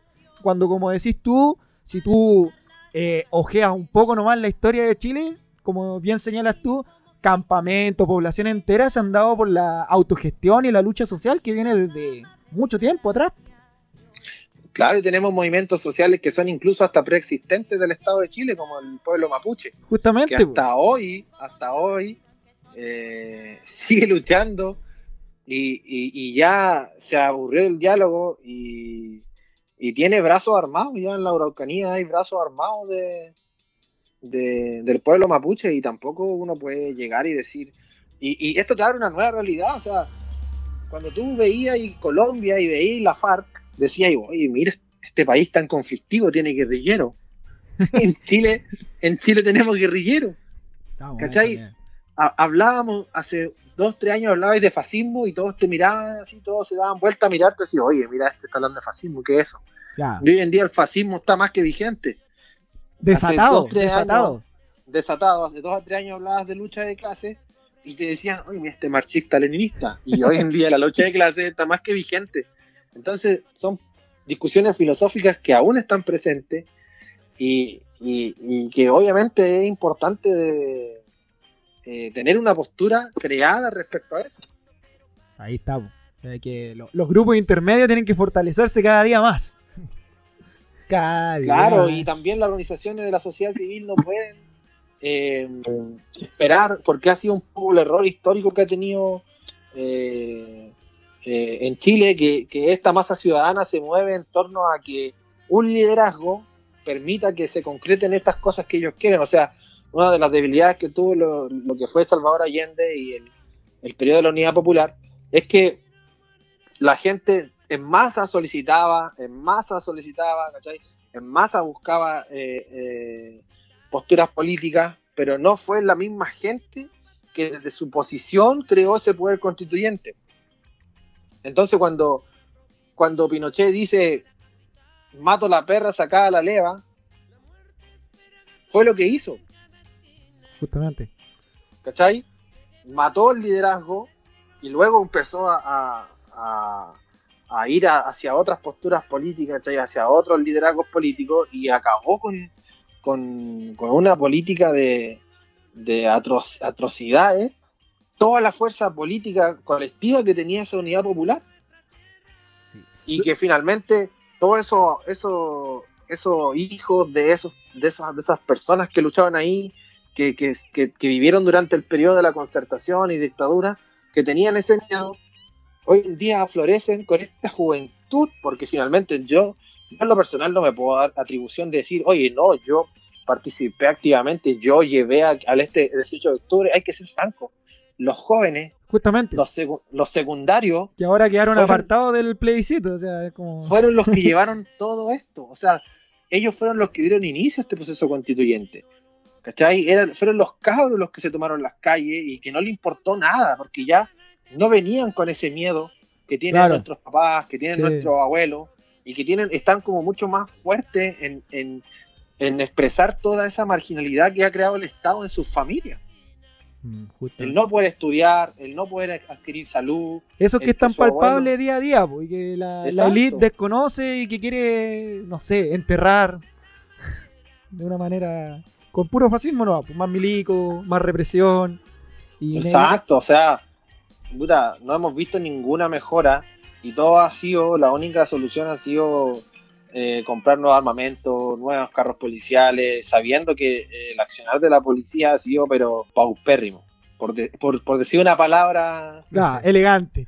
No, claro, porque- digámoslo. Digamos que es como la wea, digámoslo. Digámoslo, digámoslo, Sí. porque, porque el atropello a los derechos humanos ha sido tremendo y- y es una cosa que no puede quedar ahí.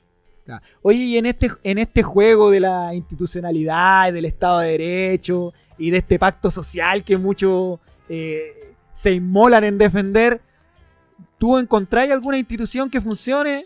Es como la pregunta capciosa que tenemos, si es que en este juego de ceder libertades en pos de derecho, ¿hay alguna institución que realmente venga del Estado y no en pos de nosotros? ¿Qué candidato tenemos?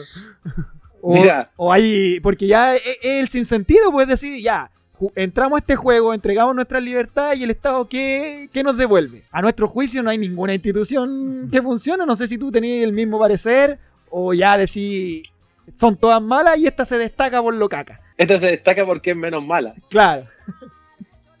Mira, para serte franco, yo así en un análisis súper somero, no puedo encontrar ninguna institución que yo te pueda decir, mira, sabes que esta institución lo hace bien, trabaja bien. Es que ese es el tema, ese es el tema. Lo que pasa es que finalmente las instituciones tienen líneas programáticas y las personas que están dentro de las instituciones lo único que tienen que hacer son seguir los conductos regulares.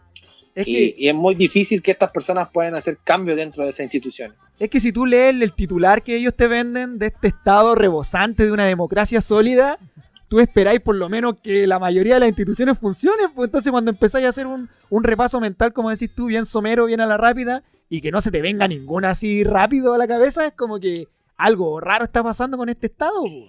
Parece que no es tan Claro. perfecto Y como... además que las instituciones públicas ya son muy pocas, finalmente las instituciones que, Claro, este Estado mínimo. claro, que el Estado, el Estado mínimo ya es, es tanto que, que no destaca ninguna y finalmente son las entidades privadas. Igual ese es otro problema que tiene el Estado, que finalmente desliga todas sus responsabilidades a grupos intermedios. Y por ejemplo, nosotros en el aspecto social tenemos instituciones como, no sé, pues, Hogar de Cristo, ¿cachai? O, Techo para Chile, ¿cachai? O fundaciones que se crean, o ONG, que finalmente vienen a hacer la pega que nos hace el Estado, ¿cachai? Y de las cuales tienen, tienen que cumplir algunas garantías. Claro. Entonces, pero cuando hablamos de eso y no podemos encontrar ni siquiera una, es como igual es dramático. Si te Hasta penoso. Hasta penoso, claro. Hasta menos. Es triste. Y dentro de este mismo juego, hermano, ¿cómo calificáis tú? ¿Cuál es el peor gobierno desde Elwin hasta acá? Piñera 1, Piñera 2, Bachelet 1, Lago, Frey. No, yo por lo menos pienso que este gobierno de Piñera va a quedar marcado en la historia como uno de los una, un episodio más como del, como lo de la masacre de Santa María, como Ya, la dictadura nivel. militar. Mm. eh, Es que como la claro, porque tú, aunque tú hacías un paralelismo y siendo supuestamente un gobierno democrático, tiene más de dictadura que de democracia, po. Esto es un gobierno como el que, como Portales, ¿cachai? Post Sí. guerra civil, Claro. como Batalla del Ircay, o lo que viene después de, de- de la guerra civil del presidente Balmaceda. O sea, Son Piñera nos va, a entre- episodios- nos va a entregar un estado totalmente debilitado y destruido cuando entregue su mandato. O sea, Piñera, el único, el único que le queda es carabinero. Y por eso no ha, No ha soltado eso- esa teta.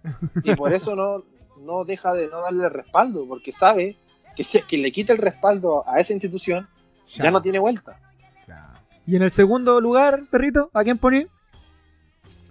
En el segundo lugar, yo pondría a Lago. Lago, Lago se ha sacado todos los premiados. que fue terrible también.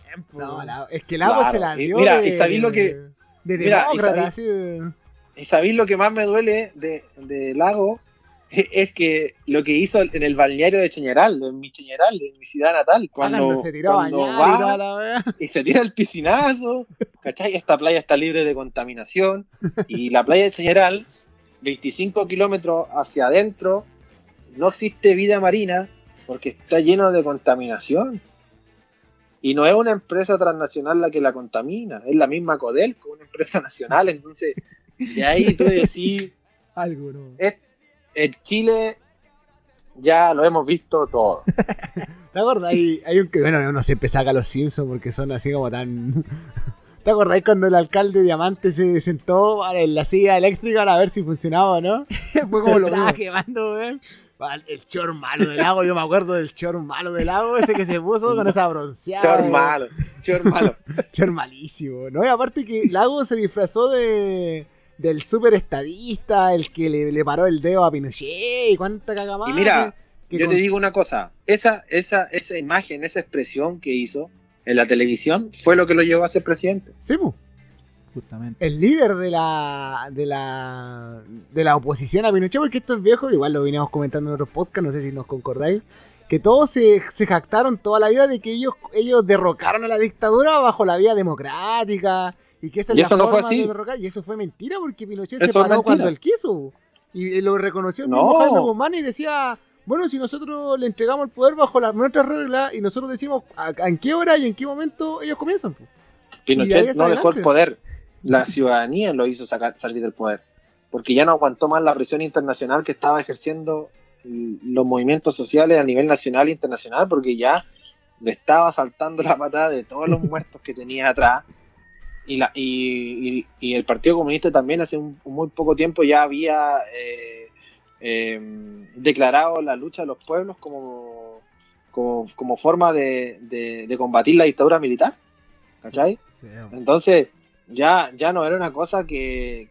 Y, y finalmente el discurso es ese, o sea, no. La concertación con el no sacan a Pinochet. Finalmente va a ser como lo que va a pasar con la constitución que, que se pueda crear ahora. Claro. O sea, Como Piñera como de la, de la nueva constitución, del cambio. Exacto, y, y la ciudadanía finalmente es la que ha llevado a todos estos cambios. Es que ese es el tema, pues siempre estamos para los personalismos y la pelea chica de los partidos y la ciudadanía una vez más relegada. Esperemos que esta no sea la, la ocasión. Tenemos mucha esperanza con este nuevo proceso, por más que tenga este lunar enorme de la cocina política, como se le llamó el acuerdo, pero a mantenerse activo y... ¿No? Y, y, y lo peor es, es ver este frente amplio que de amplio no tiene nada. ampliamente derechizado, no sé Yo cómo... creo, que a, yo creo que a Pepe Mujica le debe dar hasta vergüenza que se llamen de, de la forma similar.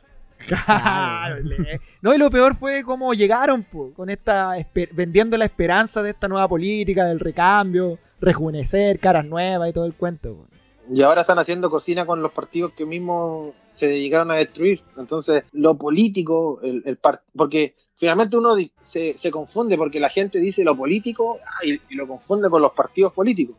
Claro. Y, ese es un grave error que tenemos y que tenemos que aprender a, a- a combatir, de que finalmente la política es política y, y- y la política de la ciudadanía no tiene por qué estar ligada a un partidismo político. Parte de las bases, desde lo más primario de la Claro, desde la discusión, desde el debate, desde tu opinión, desde tu Justamente. experiencia. Entonces, finalmente, eso es lo que nosotros tenemos que, que concretar y fortalecer las organizaciones de la sociedad civil. ¿cachai? Y que, que no porque venga un, un concejal o un diputado a ofrecerte algo, tú vayas a tener que cambiar todo tu planteamiento político y el de tu y de las personas que tú representáis, sino que hacer un poco la diferencia entre, ese- entre esos mundos. ¿Cachai? Esa nada más es, pues. Bueno, eh, oye, este podcast ha dejado de todo. ¿Qué capitulazo nos mandamos, negro? Oye, hermanito, bacán la discusión, bacán lo que nos ha aportado. Muchas gracias por el aporte y por contestar a este humilde podcast. Grande, Juanito, muchas gracias. Puta, muchas gracias a ustedes, muchachos. Siempre es un gusto conversar estos temas. Y además de un espacio abierto, de libre opinión, sin censura. Eh, para eso estamos. Cuando usted quiera, ¿no, hermanito? Este humilde chiringuito es suyo. Porque se vienen Excelente. debate, se vienen debate interesante, como di- eh, dijimos, este plebiscito en la puerta de entrada para temas que son muy relevantes y que no hay que verlos como lejanos, como que están ahí arriba. Hay que bajarlo y conversarlo aquí mismo. Excelente que se dé esta discusión entre los mortales. Esa no es, por mano. Mantente en línea porque estamos rifando, no sé qué, qué nos queda ahora por rifar, Naro. eh, eh, galletita. Galletitas de jengibre. Una foto con Piñera. no, no, pésimo. Ya, hermanito. Oye, Ah, dímelo. y, y bueno, y a nivel regional, lo último también señalar eh, lo paupérrimo que ha sido este gobierno regional. Oye, no, no, pero, o sea, que ahí. ¿Cómo te gustan? El 25% del presupuesto de la región fue el que se ocupó y lo demás todo se envió de vuelta a Santiago. No, es que están preocupados de otras cosas. po. Ahí hablamos de un nivel de gestión que deja bastante que desear en medio de una pandemia donde hay muchas personas que han quedado sin trabajo, la región es una de las regiones que Más azotadas tienen por la pandemia, mayores- justamente. mayor es el tema de, de- de cesantía y, y no tenemos liderazgo, claro. Entonces, Pero para eso estamos quizás- nosotros, hermanito. Para eso está sin esa actitud aquí, no stop. Ah, La voz de los sin voz. genial, genial. Muchas gracias, Gracias. Fabi, por la invitación No. y al compañero igual ahí. Vale, abrazo vale. Juanito, te pasaste. Quédate en línea. Que venir, hermanito, cuando quiera nomás. Oye, bacán. Gracias a todos los podcast escuchas que quisieron ser parte de este capítulo especial negro. Nos faltó la presencia femenina, sí, ¿ah? Oye, pero no porque. Convo- Convocamos y nadie Ah, acudió al llamado. antes que empiecen ahí los haters y bestia, bo. estos coches. Son llamados a la valentía. ¿eh? Aceptan los cargos. No, pero, pero te das cuenta que no está tan lejos el dedo del culo, weón. No, si estamos. O, o reclame- o recogemos el clamor popular. Eso, Esa es. ahí, Gracias a todos. Aquí ya lo hicimos ahí fuera del aire y en el aire y ahora lo volvemos a repetir. Un abrazo grande, afectuoso a todos los que quisieron participar, dieron su opinión.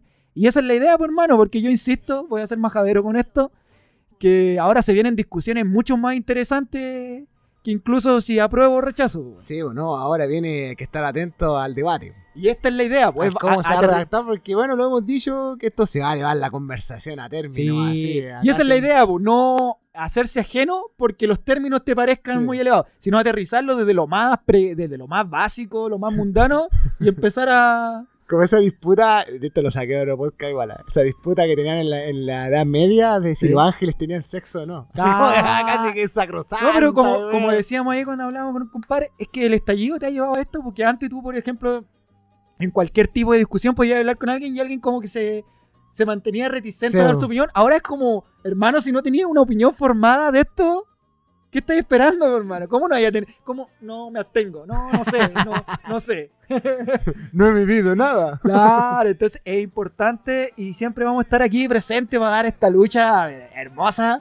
Siéntanse partícipes de esto, ¿no? ¿Vaya a hacer algo para el 18? De Eh, octubre.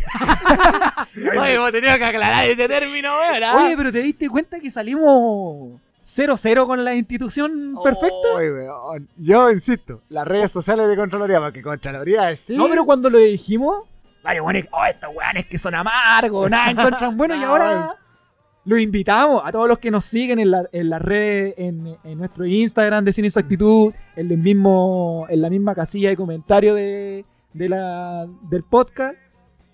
Hagan el trabajo, po. Hagan el trabajo de ver alguna institución que funcione medianamente bien. Le vamos a bajar el grado de dificultad. Ya, medianamente bien. Y también, pues si quieren votar el peor gobierno de Elwin para acá, Yo digo que, bueno, yo, gané, ¿ah? Ganaste, sí. Eh, Lago salió. Lago. Salió. Es que Lago es un conche su madre, conche su madre, conche su madre. No, pero es que, claro, eh, Sin, sin prejuicio de que los otros igual son, fueron como la corneta. si por, por hacer como quizá una- un pseudoanálisis, lo del lago fue como más soterrado, por llamarlo Sí. de algún modo, porque fue como por de- tenía esta forma así del tipo duro, como lo señalaron tú y muchos de los podcast escuchas del el hombre que apuntó a Pinochet y tal. Lo demás, todos los cambios, la privatización iba como por abajo. Sí. Pero en cambio, Piñera teníais todo desbordado, los pacos, los milicos, en este, po. En este, pues claro, este. El, el ocultamiento de los MEI, bueno, teníamos Sí, una pauta extremadamente larga, pero ocupamos el tiempo para darle cabida a ustedes, nuestros Exacto. queridos podcast escuchas. hay, a veces hay que escuchar la voz del pueblo. Valoren el esfuerzo, Giles culiados. Sí, weón. con, con que ahora nos escuchen cinco personas. No, yo estoy dado. Esto, es como la célula. Si usted, la- usted lo escucha, tiene que escuchar los cinco Eh. más. Y esos cinco tienen que escuchar los cinco es más. como una estafa piramidal. Claro, weón. Digan, no sé, porque que tenemos un pastel, no sé. Sheshu Irane, revuélcate en tu envidia. que- que generamos un orgasmo, no sé, algo. Lo que, lo, lo que, lo que llama la atención, pues la cochinada y todo. Eh, no, pero me gustó la raja, bacán lo- todos los compadres que se animaron a dar su opinión y usted también sea partícipe. Ya sabe, ya estos canales están abiertos. Negro, ¿qué hay a hacer ahora? ¿Qué viene en tu semana? Puta negro, está difícil porque el fútbol no nos da alegría, weón. Oh. Insiste en no darnos alegría, weón. Así que nos queda combatir. Oye, ¿te imaginas que el plebiscito sea la Uruguay así, un gol en el último minuto? Con el bar, yo le tengo más miedo al bar. Le tienes más miedo al bar que... Sí, es así como, no. Oh. ganó el rechazo, así como de una, de una cuestión extraña, ¿no? Uh, así, 49-51. Claro, pum. y que votó bola de nieve 2. No, y ya lo hemos dicho tantas veces. Bueno, gente, ya está de más dar todas las recomendaciones que damos en todos los podcasts. Síganos, comparta como Circo Pobre. Si les gustó el, el capítulo, Con todo nomás. Comenten. Tenemos redes sociales, agréguennos. por weón. favor. weón. Agréguennos, weón. Por La chucha, Tenemos que agréguennos, weón. comer, weón. Tenemos que comer. Vivimos de esto. Y eso, un negro. Hasta la otra semana. Así Disfruten el capitulito. Cal- Calmado, calmado. Que y nos vamos a ir arriba, como siempre, pues, Nos vamos. Apruebo convención constitucional. Ajá. ¡Eh! ¡Eh! ¡Eh! Paco Juliao, Paco. El que nos salta el Paco. El que nos salta el Paco. El que nos salta el Paco. trabajo lleno de sangre y de corrupción, quitando mercadería al vendedor. Cumbia, pegarle a la gente humilde tu profesión. El weón lo quería atajar. Lo quería sujetar. Ay, bueno. No. Me dio, me no- es la única cumbia que no me da. Se me dan ganas de ir a camotear, weón. Oye, negro, se me perdieron unos correos. ¡Ojo! Ya van a ver Las balas que nos tiraron para volver.